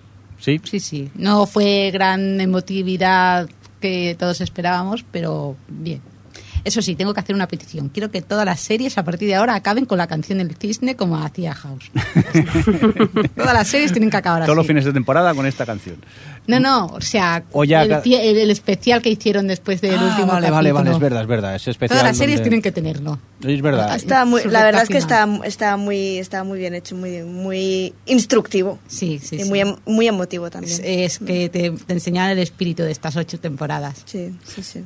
Venga, seguimos con más cositas. Entonces nos vamos a por How I Met Your Mother, eh, en este caso otra comedia que ya estaba en su séptima temporada, si mal no, no recuerdo. Eh, ¿Qué tal esta temporada, Monse? ¿A ti qué te ha parecido? Así, así. Es, es bisagra. ni sí, ni no, ni todo lo contrario. Sí, pero no porque hay- yo sé que hay mucha gente que se ha quejado de los momentos tristes y tal. No me molesta que haya momentos tristes en una comedia, no me molesta si los llevan bien. Y, yo creo que ha, que ha habido momentos aquí que no lo han llevado bien porque han sido bastante incongruentes. Los personajes han hecho cosas un capítulo que durante el otro se han olvidado y luego, no sé, de repente han hecho otra cosa y, y, y eso me ha desconcertado. Me he seguido riendo y tal, pero sí que mm, han hecho cosas raritas. Y ese raritas. final de temporada. Rarito, rarito. ¿Qué decías, pero qué es esto? Sí, no sé, no sé. Sí, no ha, ha tenido capítulos divertidos y tal, pero sí, es eso que Sí, dices, sí. ¿qué estáis haciendo? Además, ves por que dónde te viene quieren ahora. llevar y dices, es Sí. que mm, no me interesa este Y camino. es que le no. veo un problema a How I Met.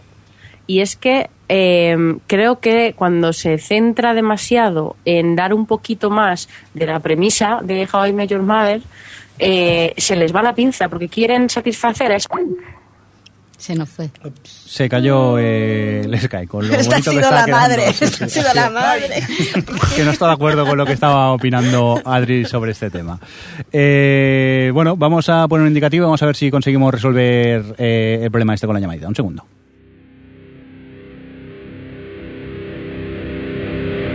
Estás escuchando O Televisión Podcast.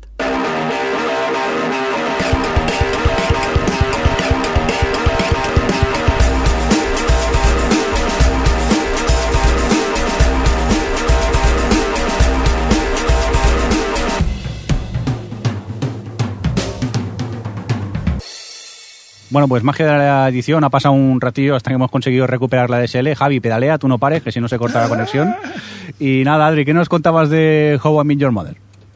Yo decía que el problema que le veo a How I Met es que eh, cuando los guionistas se centran demasiado en querer satisfacer esa necesidad que tienen los fans locos de hemos visto el tobillo de la madre, pues cuando intentan eh, eh, cumplir esas expectativas que es que se les da muy mal desde el principio de la serie, no es cosa de ahora. Y ya a mí el equilibrio drama-comedia me ha gustado, pero el problema es eso, que ese final, ese final, ¿qué sentido tiene? No tiene ningún sentido. Dejar de jugar con nosotros y centraros en, en el día a día. O estoy totalmente de acuerdo con lo, ha dicho, lo que ha dicho Monse de, de el récord emocional de esta temporada ha sido nulo. Mm, Ha sido muy extraño todo. Y a pesar, luego tiene capítulos puntuales que a mí me gustan mucho, pero el problema es eso, que se centran en cosas que quizá deberían de dejar a un lado ya el tema de intentar enseñar el paraguas amarillo ni tal. Al final la madre es lo de menos. Totalmente. Venga, vamos a continuar con más comedias, en este caso comedia inglesa, uno de los eh, trabajos más recientes de Ricky Gervais, el, este Life to Shore, que por cierto creo que Albertini nos tiene algún corte preparado, ¿no? Adri, tiene su opinión. Eh, sí, así. Tenemos a Albertini, que es eh, no se uno de los integrantes de Noveno Podcast y escribe en Vaya Tele y, y demás, y en lo de cine y en todo. No, en fin, En bueno, da fandom. igual. Eso, en fandom, Es, el, fandom. es el que quería decir, zona fandom, no blog de cine. Y bueno, nos habla de, de Life Too Short. Serie. Life's too short. Hola, televisivos, ¿qué tal andamos? Acá Albertini. Os voy a hablar de Life to Short, la penúltima serie de ese crack de la comedia que es Ricky Gervais. Nos encontramos con un falso documental en torno a Warwick Davis, actor enano al que conoceréis por Willow o Harry Potter, aunque nadie, nadie, nadie se acuerda de quién es. Es un actor en decadencia que mendiga un papel a sus amigos, entre comillas, Stephen Merchant y Ricky Gervais. Como ya pasaba en extras, de hecho Life to Short recuerda bastante a esta serie, Ricky retuerce al máximo la personalidad tanto de Warwick Davis como de las estrellas invitadas en cada episodio, creando una comedia muy recomendable, francamente divertida y con ese estilo Gervais en base al humor incómodo que tanto nos encanta. ¿Estamos de acuerdo con Albertini, Adri? Sí, sí, la verdad es que mm, a mí me ha gustado mucho. Creo que empieza muy fuerte, le pasa lo que le ha pasado a otras comedias este año. Empieza muy fuerte y va perdiendo un poquito la gracia porque, claro, llega un punto en el que, mm, que él se caiga del coche y ya deja de hacerte gracia. Bueno, no. Sigue haciendo gracia. Sigue haciendo gracia. Ese no era el ejemplo. Pero no, a mí me ha gustado, la he disfrutado un montón. El- me encanta el humor incómodo de, de Ricky Gervais y como dice Albertini, eh, es un extras con un enano y lo- ya- yo la he disfrutado mucho. Ya ha anunciado que la segunda temporada va a ser la última, que la va a dejar para otros proyectos y tal, pero bueno, la veré con ganas. ¿Vosotros qué, qué pensáis? Yo creo que eso que es cruel, como no se puede esperar menos de Ricky Gervais, y luego tiene el acierto de la de la secretaria de Warwick Davis, que es uno de los personajes más peculiares que hemos visto, con esa cara de no me entero de nada, pero que también ha dado algunos de los mejores momentos de la serie. Pero Pilar. luego es cierto, decae un poco hacia, hacia el final, aunque bueno, son seis capítulos. Pilar. Eh, a mí Life to Shore me hace ser mala persona, pero me lo paso muy bien con ella. Y es que, a ver, el humor de Ricky Gervais es un zas en toda la boca. Dice, tú puedes ser muy políticamente correcto, todo lo que tú quieras, muy buena persona según tú, pero ves a un enano que está saltando porque no llega a una estantería y te ríes. Y te pone delante del espejo y es así. Y dices, sí, es verdad, tengo razón, pero no puede dejar de reírlo. Y es incómodo, sí, y, y no lo quieres reconocer, pero es, es que no hay otra. Es, es a- totalmente auténtico. A mí lo que me pasa que es que lo paso mal porque, claro, hay cosas de las que no debías reírte que te acabas riendo. Claro, es y que entonces dices, te quedas un poco de... Todos sois malas personas Hostia. en el fondo. No sois tan buenos como Sí, pensáis. sí. Mira cómo reís. Bueno, y tiene algunos invitados, eh, como, eh, bueno, Leslie Nielsen. Uy, Leslie Nielsen. Liam Neeson. Liam Neeson. Liam Neeson, en que he pensado, LN, madre mía, qué dislexia, dislexia de Star System. Bueno, eh, eh, Liam Neeson está inmenso en- y da- realmente da una lección de cómo reírse de, o no reírse de algo como el SIDA, pero eh, que eso, también el, el tema de los guest star ha estado muy bien en Sí. Johnny Depp, genial. Haciendo de sí mismo, diciendo que va a hacer un papel de Rupert Stilkin, por favor, que lo haga ya. Bueno, pues eh, tras Life to Shore nos vamos a Portman Men, serie que todavía no hemos tenido oportunidad de ver eh, los presentes aquí, pero igualmente hemos aprovechado que Valentina sí que la había visto, eh, Turnex, eh, para quien se conecta a Twitter, y también es una de las integrantes del podcast del sofá a la cocina. Por cierto, que tú hace poco estuviste por allí, ¿no, Pilar? Participando. Sí, sí. Todavía lo tengo pendiente, lo tengo que escuchar. Vale. Vamos a ver lo que nos cuenta Valentina sobre esta temporada de Mad Men. Serie. Mad Men. Mad Men sigue en estado de gracia, con una quinta temporada enmarcada en una época de cambio que representa históricamente la pérdida de la inocencia de Estados Unidos y que aquí se ve reflejada en los dilemas existenciales a los que se enfrentan los personajes. La necesidad de adaptarse a los cambios, una insatisfacción generalizada, sacrificios personales y la lucha por los sueños son algunos de los temas que flotan durante esta temporada, en la que esta serie se ha arriesgado en el tema formal, intentando sorprendernos y deleitarnos con cada episodio. Una temporada en la que más que nunca los personajes femeninos han brillado con absoluto esplendor. Imprescindible como siempre. Estamos de acuerdo, ¿no? Bueno, lo hemos visto. Estamos- sí, Sí, sí, sí. estamos de acuerdo todos. Bueno, bromas aparte que... Nos eh, pondremos al día con ella. todas las críticas que he leído yo de Mad Men son favorables. ¿Alguien ha leído algo...? Para variar, a ver, hay una espiral de silencio en torno a Mad Men. Nadie quiere hablar mal de ella porque se tiran al cuello. Yo, yo tengo que decir que, que cuando en su momento la estrenaron no conseguí conectar con ella, que he conectado con ella más tarde, pero que bueno, que yo la sigo así en pequeñas dosis y... A tu ritmo. Y a mi ritmo y muy tranquilamente y, y, no sé, tampoco...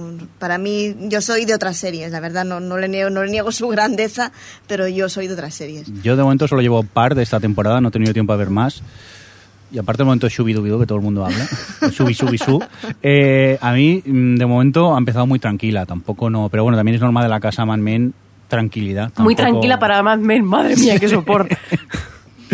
Pero bueno, lo visto hasta ahora, mm, me ha picado la curiosidad de seguir viendo más y espero poder acabarla. Yo, yo es que no soy muy fan de las comedias.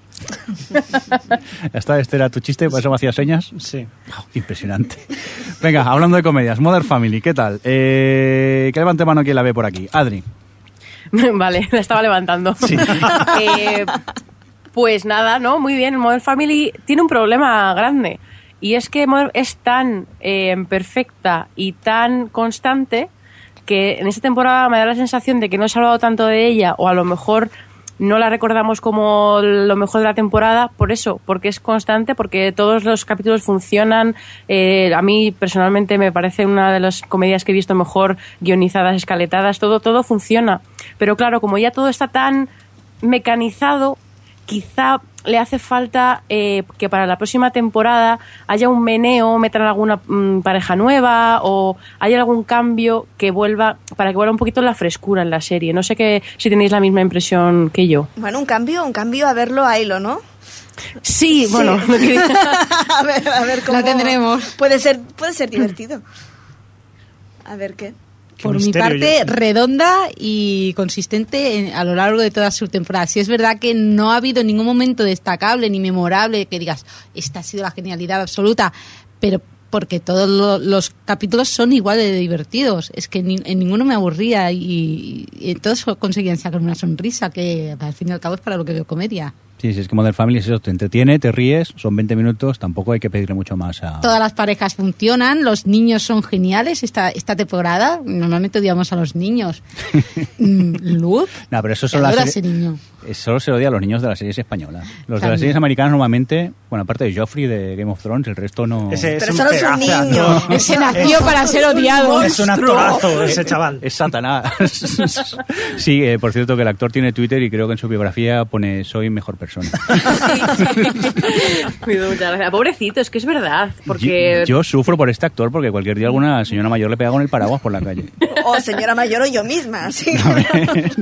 es que yo recuerdo que había un culebrón aquí en, en, en TV3, Poplanou, Oh, que a- sí. había un Ay, actor sí. que decía que le habían casi agredido por la calle porque hacía un papel de malo malísimo y las señoras mayores le gritaban de una punta a otra de la, y al de la malo de mi saga de poder también, También. lo paraban y decían, no hagas tanto mal.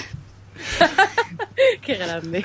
Venga, vamos a continuar con más comedias. New Girl. Aquí, eh, Monse, ¿tú qué la has visto? Sí. ¿Qué? ¿Qué pasa con esta chica?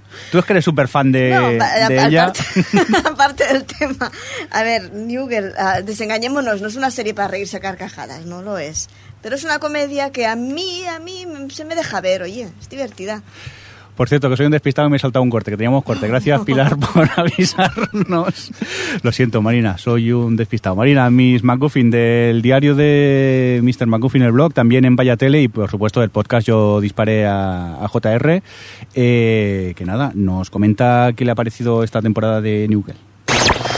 Serie. New Girl. Todas las series necesitan un, un periodo de adaptación, eh, un periodo en el que los guionistas tienen que intentar averiguar qué tono tiene la serie y cómo es la serie.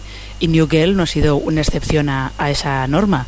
En cuanto los guionistas han, han sabido más o menos el tipo de serie que querían hacer y la convirtieron en más coral alrededor del personaje de Jess, ha sido una de las comedias más divertidas de la temporada y además ha descubierto a un personaje revelación como es Schmidt, y esa, esa especie de Mónica eh, neurótica y faltón en masculino que ha sido realmente divertido de ver esta temporada.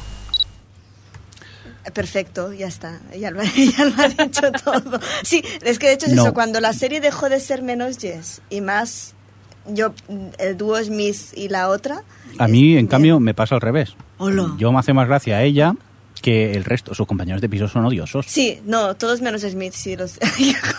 Aparte, aparte el actor negro no destaca, es que lo tienen allí bastante tienen marginado y el aparte de Smith no el otro, ¿cómo se El llama? otro es bastante insoportable. Es para darle con la mano abierta directamente. Con las dos. Sí, una detrás de otra.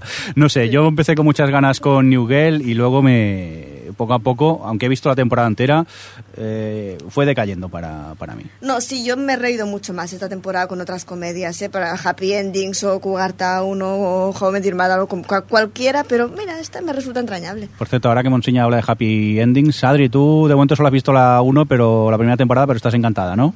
Ay, sí, la he descubierto ahora eh, con esto de que se han acabado de aprovechado para, para verla. Ya me, me he visto la primera temporada en nada de tiempo y, mm, y estoy deseando ver la segunda porque todo el mundo dice que es mejor que la primera y yo con la primera la verdad es que eh, me ha gustado mucho, me parece que cogen enseguida la química entre los personajes.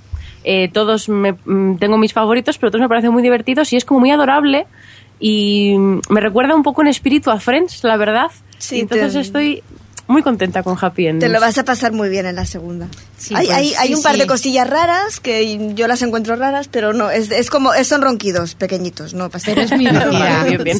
Además, todos los personajes, la dinámica en e- entre ellos, como se le nota que le han cogido ya al punto también a todos, Sí. a todos y, y te lo pasas bien con sus conversaciones. Sí, sí. Pues ya os contaré, tengo, tengo muchas ganas de ver la segunda. Muy bien, seguimos eh, con Once Upon a Time, serie de la que mm, pido disculpas ya eh, a Iñaki porque por lo visto nos grabó un corte, lo mandó y no me ha llegado. Me he vuelto loco, he tenido problemas con el correo y lamentablemente, pues eh, Iñaki, perdón, porque encima de insistirte, encima no pasamos tu corte. Mirindo, Pero- eh, Iñaki, tranquilo, Sí. también le llegan llamadas y no las recibe. Sí, Está amenazado. Y llamadas de puerta. sí, sí, chiste privado, pero bueno, es igual. Pues eso, Iñaki, que disculpa porque nos grabaste el corte y no podemos pasarlo. Pero bueno, eh, vosotros que habéis visto, o vosotras en este caso, que habéis visto Once Upon a Time, ¿qué tal, Adri? Muy bien, bueno, a ver, muy bien, me estoy excediendo. Vengo de la felicidad de Happy Endings, no, baja, Adri, baja. No, a ver, creo que mm, de primeras me sorprendió, pero bueno, esperaba algo cutrecillo, insoportable. Cutrecillo es, pero con encanto.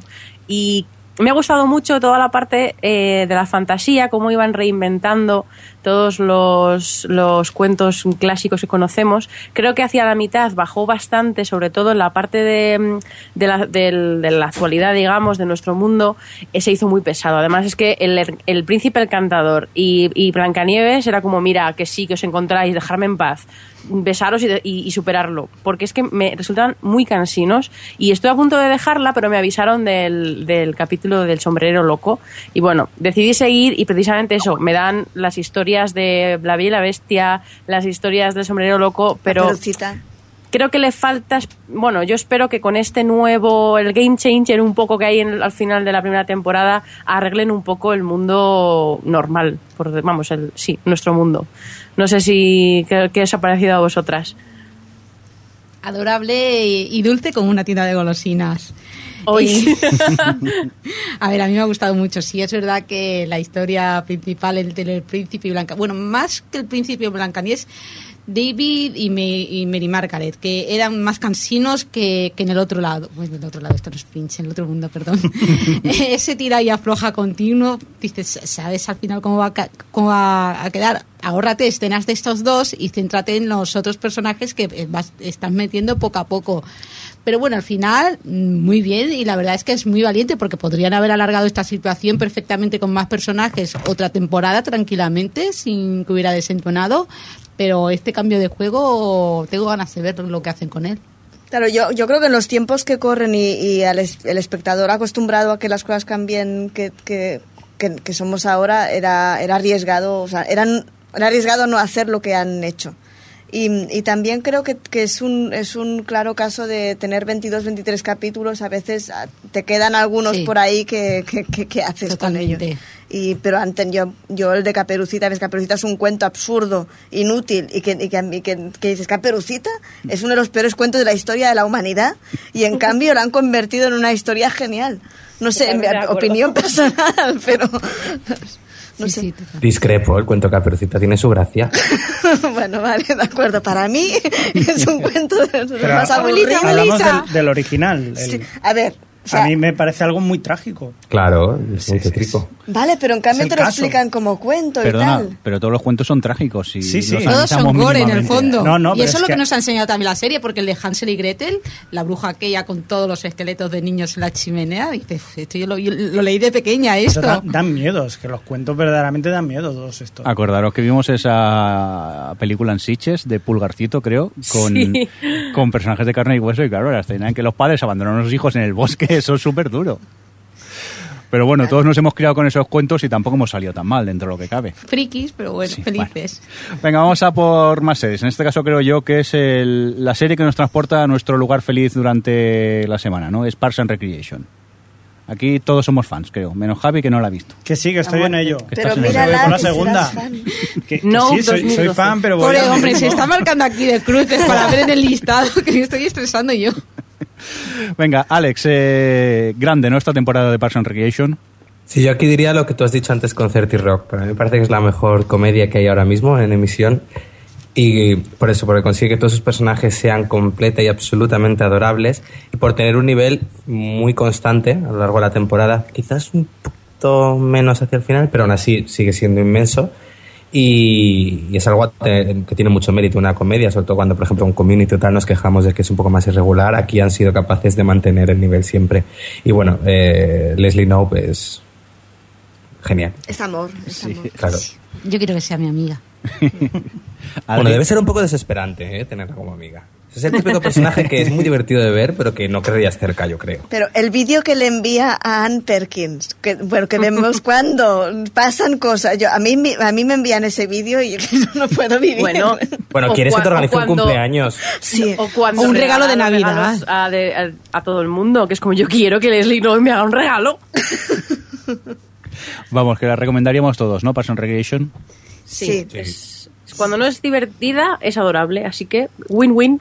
Muy bien, pues vamos a continuar con más series. De esta también tenemos eh, corte, nos referimos a una producción de la televisión catalana, Pulseras Vermellas. Eh, vamos a escuchar lo que nos cuenta eh, Isa Morami, que es oyente nuestra y nada, nos quiso grabar el, corte. Está en el chat, por cierto, un solito para ella. Y lo dicho, vamos a, a escuchar qué nos cuenta. Serie. Vale, un momento que este no es. Ahora sí, venga, va, vamos a escucharlo. Serie. Pulseres vermellas. Quería hablaros sobre Pulseres Vermellas, que es una recomendadísima serie sobre un grupo de adolescentes que coinciden en un hospital a causa de sus enfermedades. Por supuesto hay que verla en versión original, pero aún más porque en la versión doblada que hacen ellos mismos le falta mucha de esa pasión y emoción de sus interpretaciones. Porque sí, son adolescentes, pero actúan de que te cagas. Con ella me he reído, he llorado a chorros, me han dado una lección de vida en cada capítulo. Tiene frases y conversaciones memorables. Y flipar, han hecho que me cuele por un niño de 15 años, pero es lo que tiene hacer de líder. Hasta Steven Spielberg va a hacer su versión y eso dice mucho. Y claro está, estoy deseando conocer su futuro. ¡Pulseres Amund! Bueno, pues hasta aquí la opinión que tenía Isa Moramí de la serie Pulseras Vermellas. Creo que aquí, de los que estamos presentes, quien la ha visto es Adri, ¿verdad? Sí, la vi también totalmente de acuerdo con Isa Morami con el tema del doblaje. Yo la he visto en, en catalán, pero eh, pusieron en TNT España algunos vídeos de secuencias dobladas y es que no, no lo de que se doblan ellos mismos, aparte de que ya de por sí el doblaje normalmente al- del catalán al castellano suele ser malo, en este caso yo creo que se pierde mucha de la energía y de la verdad que tienen los actores. Y luego a mí me ha sorprendido mucho, es una serie que admiro muchísimo por sus guiones, es eh, todos los capítulos son emotivos, todos los capítulos, mm, o sea, los, los personajes son interesantes, no son, es que son todos niños y que no les haya salido ninguno hostiable es, es muy mérito y está muy muy bien escrita, la verdad. A lo mejor eh, quiero que nos cuente Monsiña su, su, su tema de que hablan como Dau- los, los, los personajes de Dawson, que quizás es verdad que a lo mejor hablan demasiado bien para ser adolescentes, pero sí, no sé, ya a mí tampoco lo prefiero a que hablen, jo tronco, qué puta hace tener cáncer. No sé. No, pero Didi. no que no no no quería decir eso es algo que he dicho antes en el, en el chat, pero que evidentemente decir eso después de haber visto ni un capítulo entero y definir a la serie por eso me parecería muy injusto por mi parte, la verdad. Así que que sí, sí, seguramente hablan como no hablarían un- unos niños de de, de ahora mismo, pero no creo que eso sea necesariamente malo.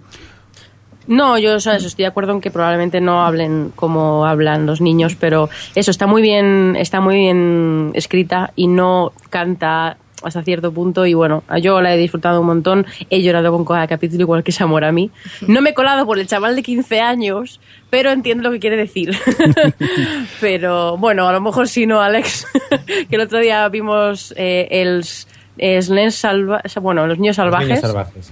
Que está también es el protagonista que hace Yao en Pulseras Ver- Vermellas es, está, es uno de los protagonistas y el, la verdad es que el chaval eh, me me gusta mucho Alex Moner como actor creo que tiene mucho futuro y bueno yo la recomiendo eh, como producto nacional Por cierto- la recomiendo mucho ¿La van a dar en Antena 3, puede ser? Sí, pero no se sabe, no se sabe nada, no se sabe cuándo. Bueno, supuestamente le iban a poner ahora en verano, pero no han dicho fecha. eh, supuestamente la pondrán doblada, lo cual es una pena. No sé si pondrán opción a verla en catalán subtitulada. Pero bueno, también es verdad que yo no creo que nadie o casi nadie la viese en catalán subtitulada. Pero, pero bueno, a ver qué tal funciona. Pilar, que perdón, que tú sí que la habías visto, que no me había fijado no, que culpa estaba mía, se me olvidó poner la cruz. Cuéntanos. Eh, Pulsera Samun, me ha gustado mucho la serie, sí, sí. A ver, y es una serie valiente porque el planteamiento inicial, yo me imagino a la persona que llevaría el guion, una serie con unos niños que tienen cáncer y están en un hospital. ¿Quién va a querer ver esto tan deprimente cuando la gente ve, pone la tele para, para entretenerse? Pero lo han sabido llevar muy bien y sí que es verdad que es muy emotiva, pero no cae la, lágrima fácil.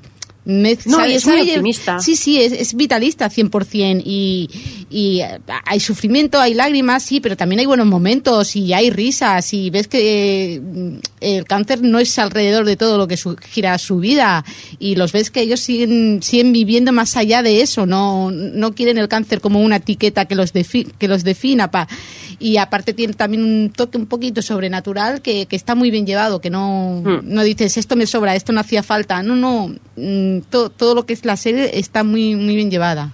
El creador es el, el sí, el mismo que Planta Cuarta, por ejemplo. Sí, sí. También ha escrito libros sobre el tema. De hecho, es una experiencia personal es- suya. Está basado en su propia vida, sí, sí. Muy bien. Sí, pues- de hecho, si la veis en su blog personal, eh, cada, con cada, ca- creo que casi, con casi todos lo hizo, eh, hablar un poco de su experiencia, de mm, lo que, cómo había transportado cosas suyas en las, en los, en, eh, secuencias que hay de los, eh, de los diferentes episodios, tal. Y está muy interesante leerle a posteriori, después de ver el capítulo, ver cómo te cuenta de dónde salen las cosas. Venga, pues vamos a continuar con más cositas. Apuntamos eh, pulseras vermellas porque por lo bien que habéis hablado, pues como que apetece eh, verla. Y nos vamos a por una de esas series que en un principio nadie apostaba nada por ella y ha sido casi uno de esos fenómenos de esta temporada. Nos referimos a Revenge. Eh, también tenemos corte. En este caso, ¿quién nos trae la opinión? Eh, Adri. Pues me has pillado mirando el móvil Claro. y te diré que es eh, Jaina Mar, Mar Guerrero, que, que tiene un blog que se llama Series a la Parrilla, Sí. eh, muy recomendable, por cierto, a mí me gusta mucho. Nos habla de, de Revenge. Serie. Revenge. Recuerdo que a principios de temporada la gente no apostaba mucho por Revenge. Yo era una de esa gente y madre mía qué equivocada estaba. A Michael le salió una temporada redonda con esta resurrección del culebrón en prime time, con sus mansiones, sus malas pécoras, sus puñaladas traperas, esas cosas que a todos nos encantan. Pero creo que los 15 primeros episodios, centrados en saber quién era el asesino de Dan Grayson, son la piedra de toque de esta temporada de debut. Aunque tampoco nos podemos olvidar de ese duelo de perras del infierno entre Victoria Grayson y Amanda Clark, que son los dos personajazos que levantan este show. Revenge ha ido de frente desde el principio y ha dejado el listón muy alto para una segunda temporada que esperemos sea la mitad de buena de lo que ha sido esta. Pues nada, opiniones de quién la ha visto. ¿Estáis de acuerdo con ella o qué? Alex. Sí, bastante de acuerdo.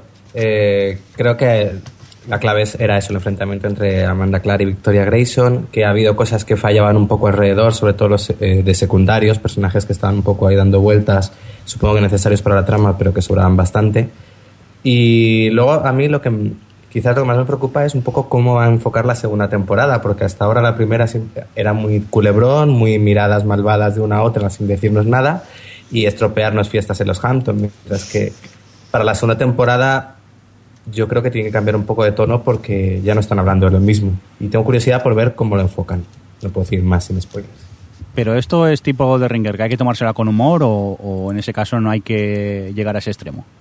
No, no es el absurdo de Ringer. Esto va un poco... Esto, aceptar las reglas del juego y... Y a ver, es lo que es, pero no. Es, la tomas en serio, entre un poco entre comillas.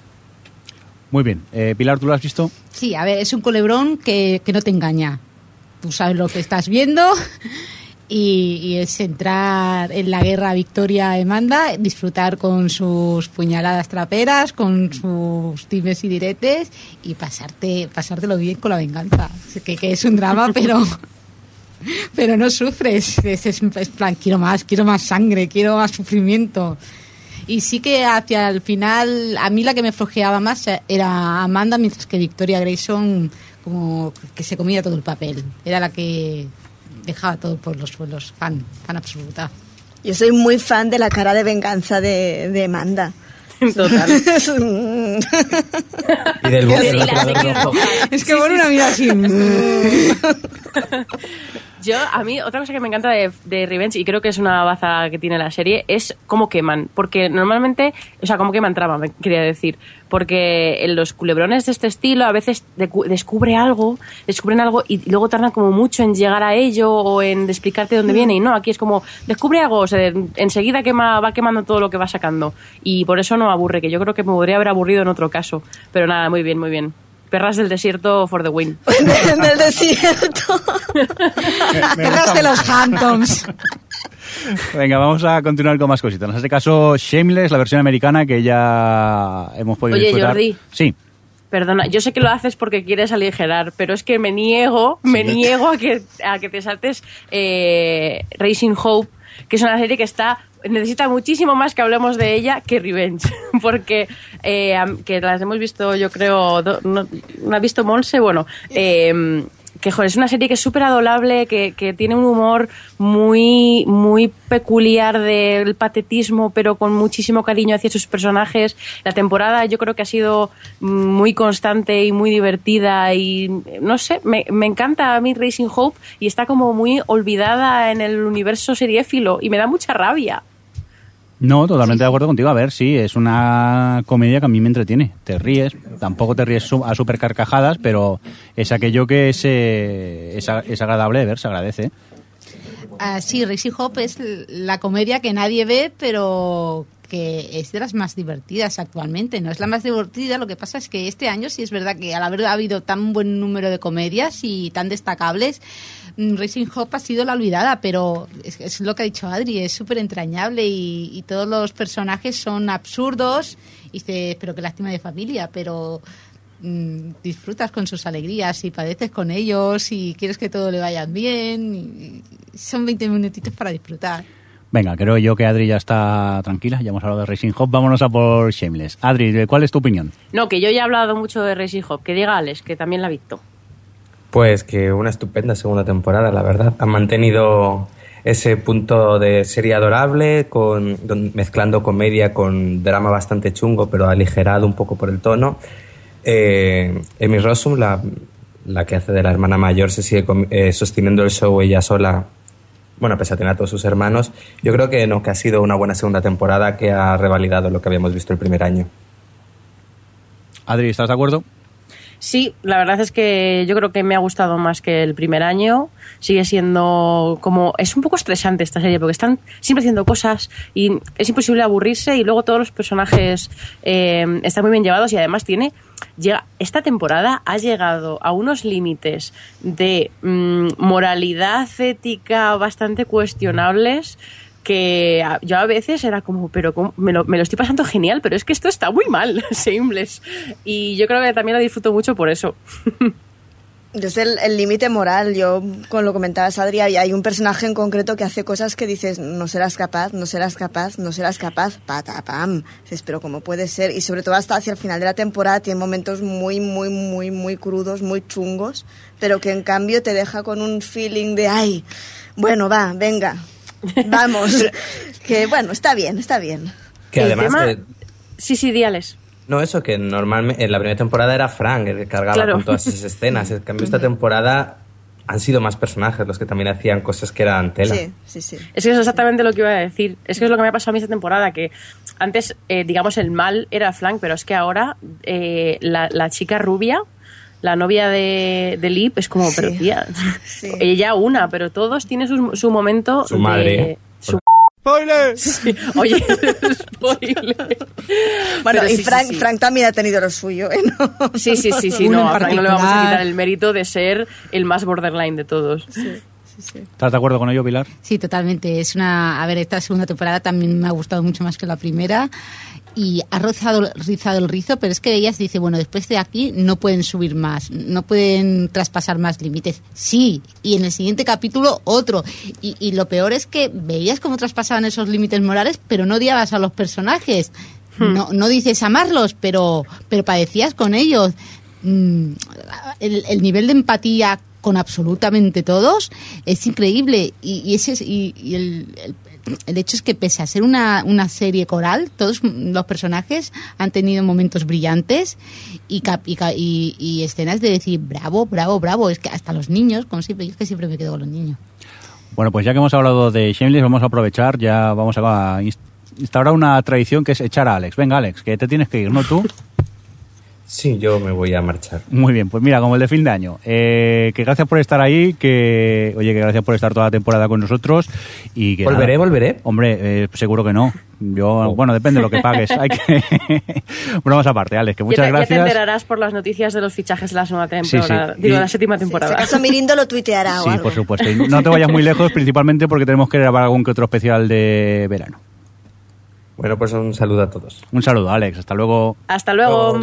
Pero nosotros no nos vamos, que aquí todavía tenemos tiempo y ganas de seguir hablando con más series y nos vamos rápidamente a por The Big Bang Theory, si os parece. Y tenemos corte de voz, ¿no? Adri, preséntanos tú quién nos ha grabado este corte de voz.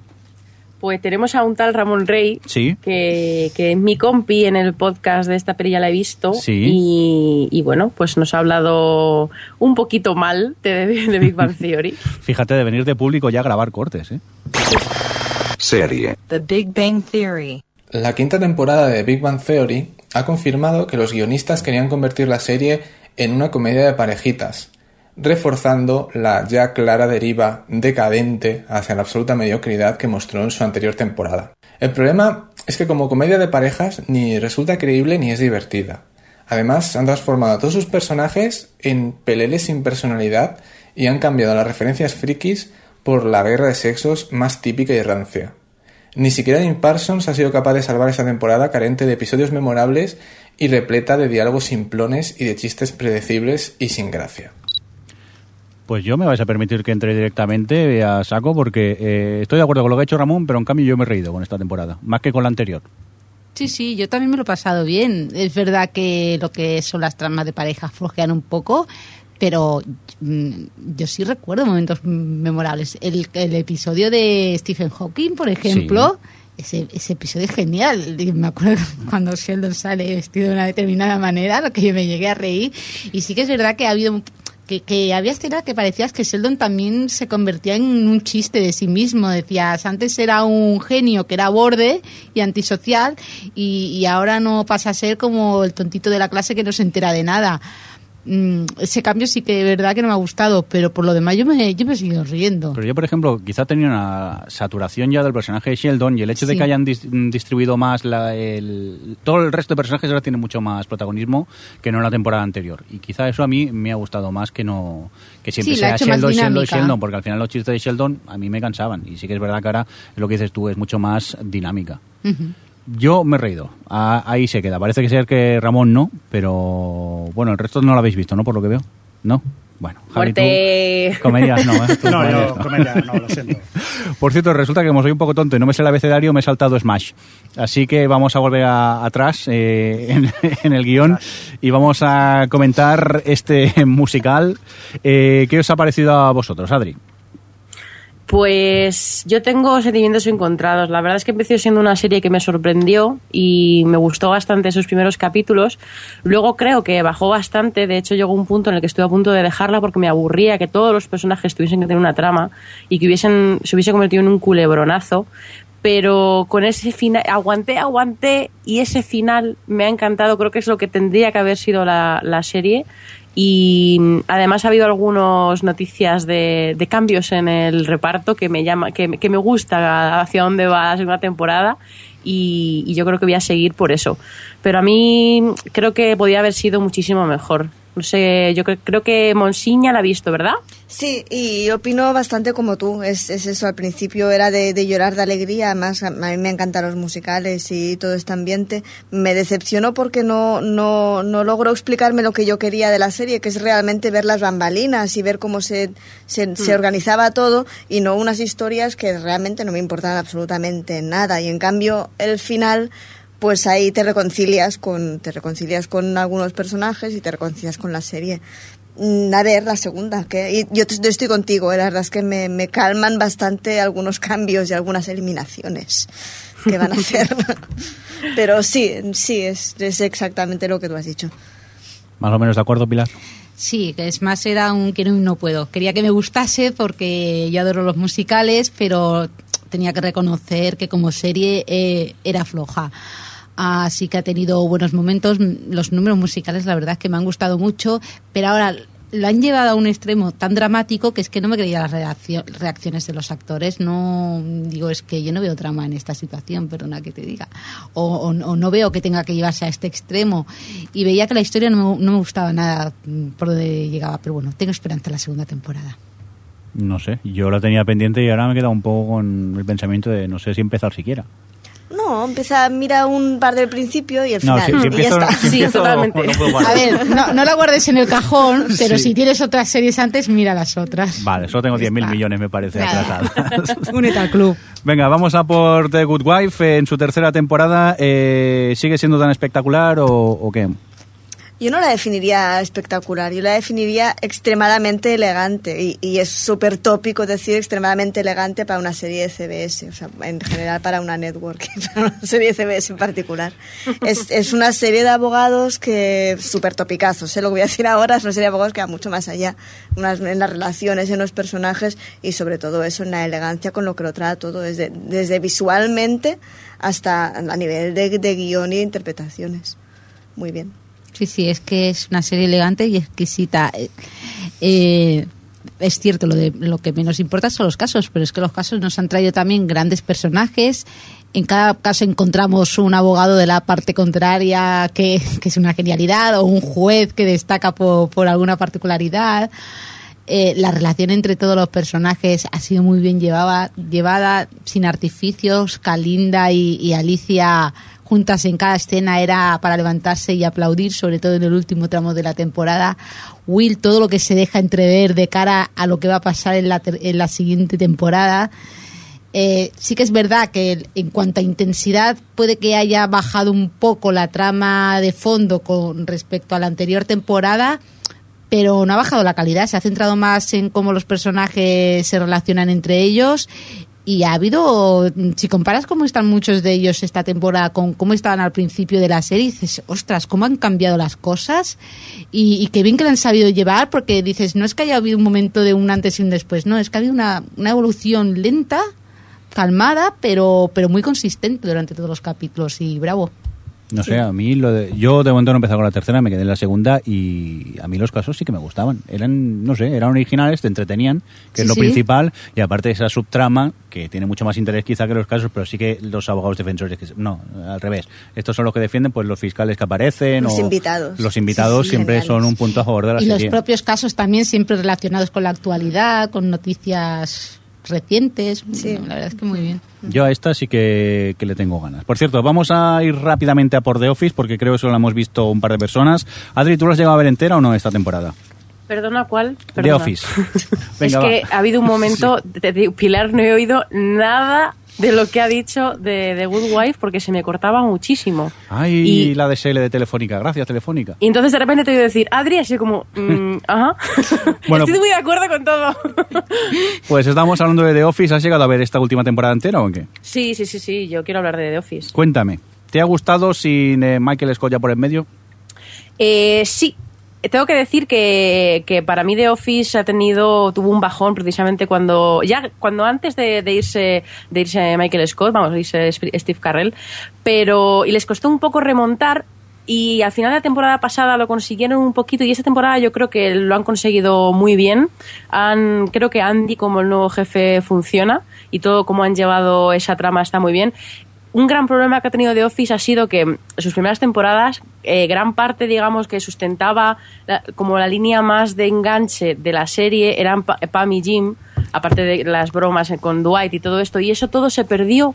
Entonces, esta temporada han conseguido una nueva química entre Andy y la nueva secretaria, ¿cómo se llama? Erin, y, y no sé, han conseguido nuevos elementos que funcionan, y aunque no es lo que solía ser, por lo menos está eh, ha, ha mejorado bastante. Yo creo que, que le he disfrutado de esta temporada y, y a ver la próxima, yo creo que, que tiene incluso capacidad para que sea un poquito mejor. Porque además esta temporada, no sé si sabéis, eh, que estaba Catherine Tate eh, haciendo un personaje de uno de los jefes nuevos y, y ha funcionado muy bien. La verdad es que como, como comedia, en comedia ella es fantástica y, y su personaje es muy divertido. Yo es que estoy contigo. A mí, aparte en, en The Office siempre había sido muy fan de los secundarios y ahora el hecho de que tenga más protagonismo, pues ración más para verla y me río con ella, me entretiene y tampoco le pido mucho más. Sí que se ha notado un poco la, la marcha de su protagonista principal, pero creo que los secundarios han sabido mantener bastante alto el, el- el ritmo de la serie. Sí, sí, totalmente de acuerdo. Venga, vamos a continuar con más cositas. Eh, de River Javi nos lo vamos a pasar, ¿no? Sí, Sí, total, ya no, no hay más. ni la y- siguen ni nada. Y bueno, Steven Spielberg y esas cosas. ¿Era de Steven Spielberg? No. Sí. ¿Sí? Tú tranquilo, cara, está Falling, Falling Skies, hombre. Venga, pues, eh, ¿qué nos queda? Nos quedan poquitas cosas ya para comentar. Principalmente, eh, Adri nos va a hablar un poco de Touch, que eres la que has visto tú la temporada completa, porque el resto hemos visto el piloto o dos episodios simplemente. Yo es que quería hablar de ella porque es una serie que ha, pas- ha pasado muy etapadillo. También ha sido una serie que es- ha sido bastante incomprendida y que lo entiendo perfectamente porque Touch es una serie manipuladora, lo primero, bastante sentimentaloide, lo segundo, y muy, muy eh, autoconclusiva. Además de, de eso, que cada, capítulo tiene tres o cuatro historias distintas, inter- interconectadas, y obviamente si no te llaman la atención las historias, la serie no tiene ningún atractivo. Y yo la he disfrutado mucho. Yo creo que mm, eh, es verdad, la de las críticas que se le hacen, comparto la de que Kiefer Sutherland es muy Jack Bauer, porque, a ver, est- está ayudando a un niño autista que le in- intenta eh, en- en- engranar más los, las coincidencias del universo y él está como si estuviese salvando Estados Unidos. Pero mm, aparte de eso, he disfrutado muchísimo de todas las. Todos los capítulos tenían alguna de las tramas que me gustaban hasta el punto de emocionarme. Y a pesar de que se que me estaban manipulando. Y, y no sé, yo. Es, es una serie bonita, es una serie optimista que a lo mejor es un momento en el que te apetece ver algo así. Y a mí me ha sorprendido porque eso lo han llevado bien. Hacia el final han, han evolucionado un poquito más la trama más horizontal y, y de forma interesante. Y yo creo que tiene, para mí tiene futuro. No sé, yo creo es la única que soy la única que la ha seguido entonces, ¿no? Yo es que me quedé en el piloto, sí que me picó la curiosidad a ver más, pero es eso, en la pila de pendientes, algún día caerá. Yo, yo es que estaba esperando en cualquier momento que le gritara al niño, niño, ¿qué hace? Y le sacara la pistola. Y pero no, aquí. Parece que no, no, no llega tanto. No, de momento no, no ha habido suerte. Oye, pues hasta aquí este pequeño resumen de lo que ha sido esta temporada televisiva. No sé si nos hemos saltado alguna y queráis destacar. Veo por aquí que no, me decís que no. Acordaos que es un podcast, decir no, que si no, no se ve, si me hacéis así con la cabeza. Me ha sorprendido ser la única que miraba a Nikita, pero bueno. Alex, la ve, pero Sí. no está al día. No está al falta día. ver la segunda. Ay, ay. Yo, yo debo Y es muy decir fan, ¿eh? Sí, que, sí. que aquí no habéis puesto a Spartacus, yo me siento... Perdona, no lo hemos puesto, no lo has puesto tú. Sí, porque se me ha olvidado, pero Ah, por eso bueno. he acordado vosotros. Algo será. ¿Nadie ve Justified? Eh, Yo la dejé yo todavía no he empezado con ella. Ay. en la primera temporada.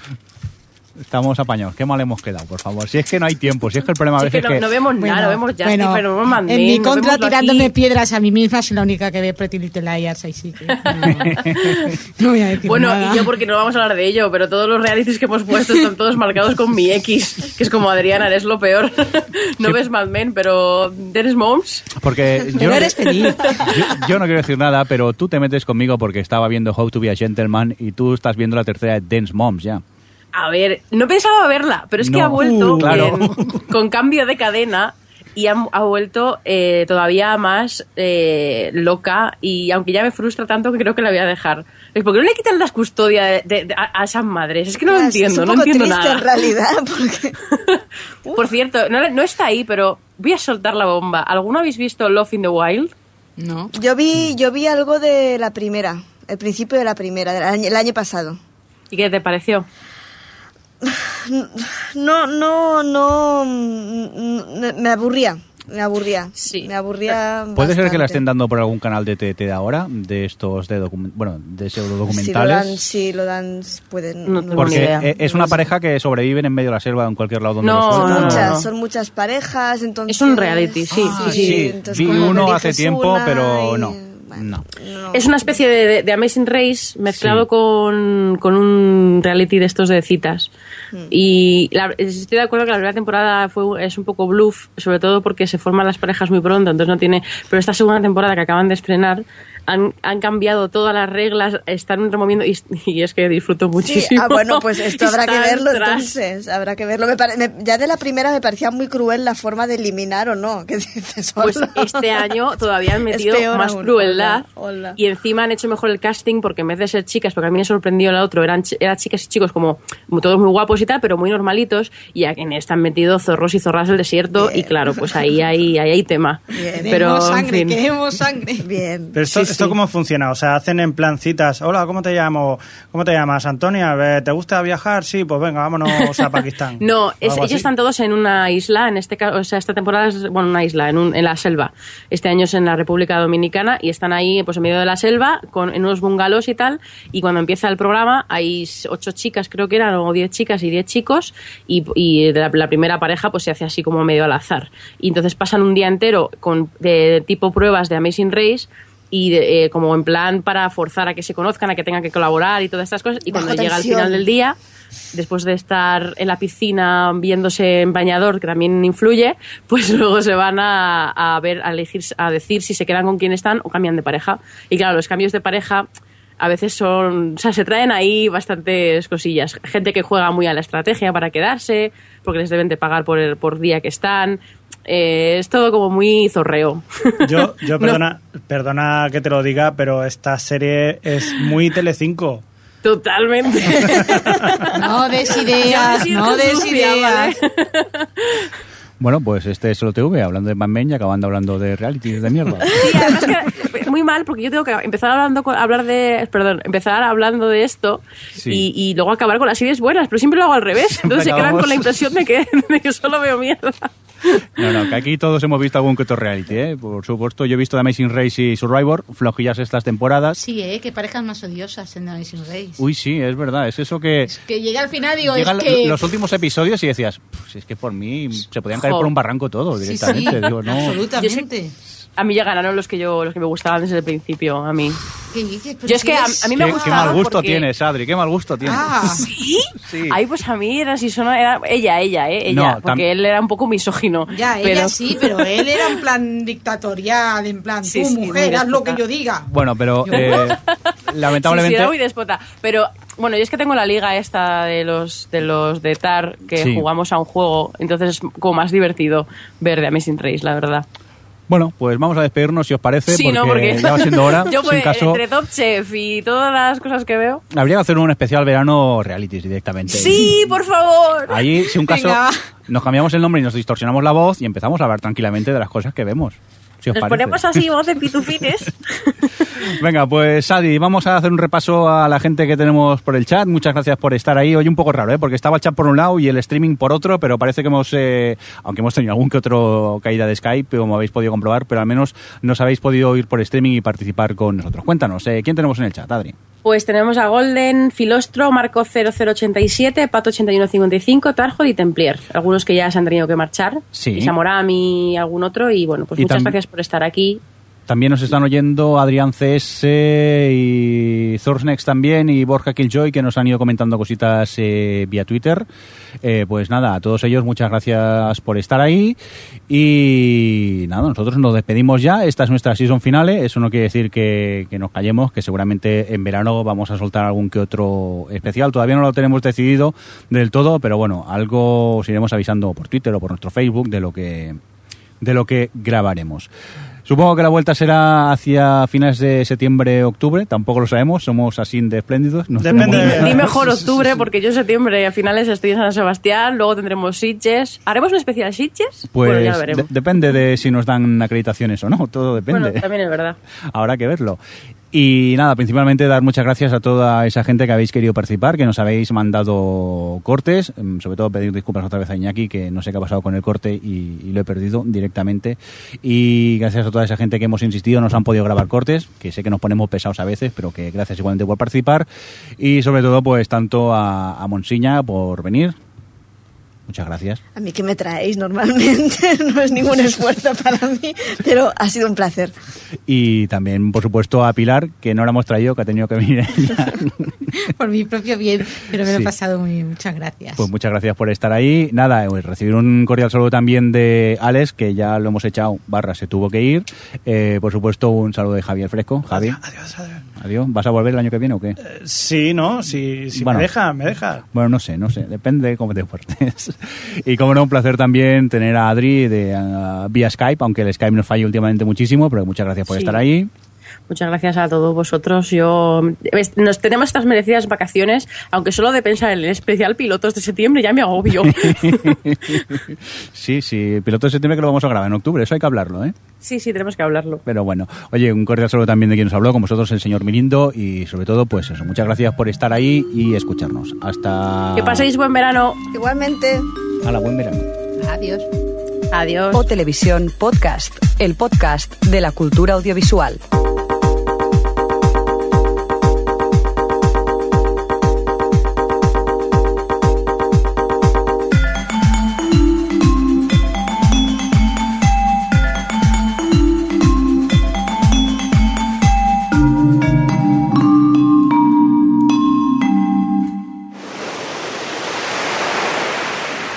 Está bien en esta playa, ¿no?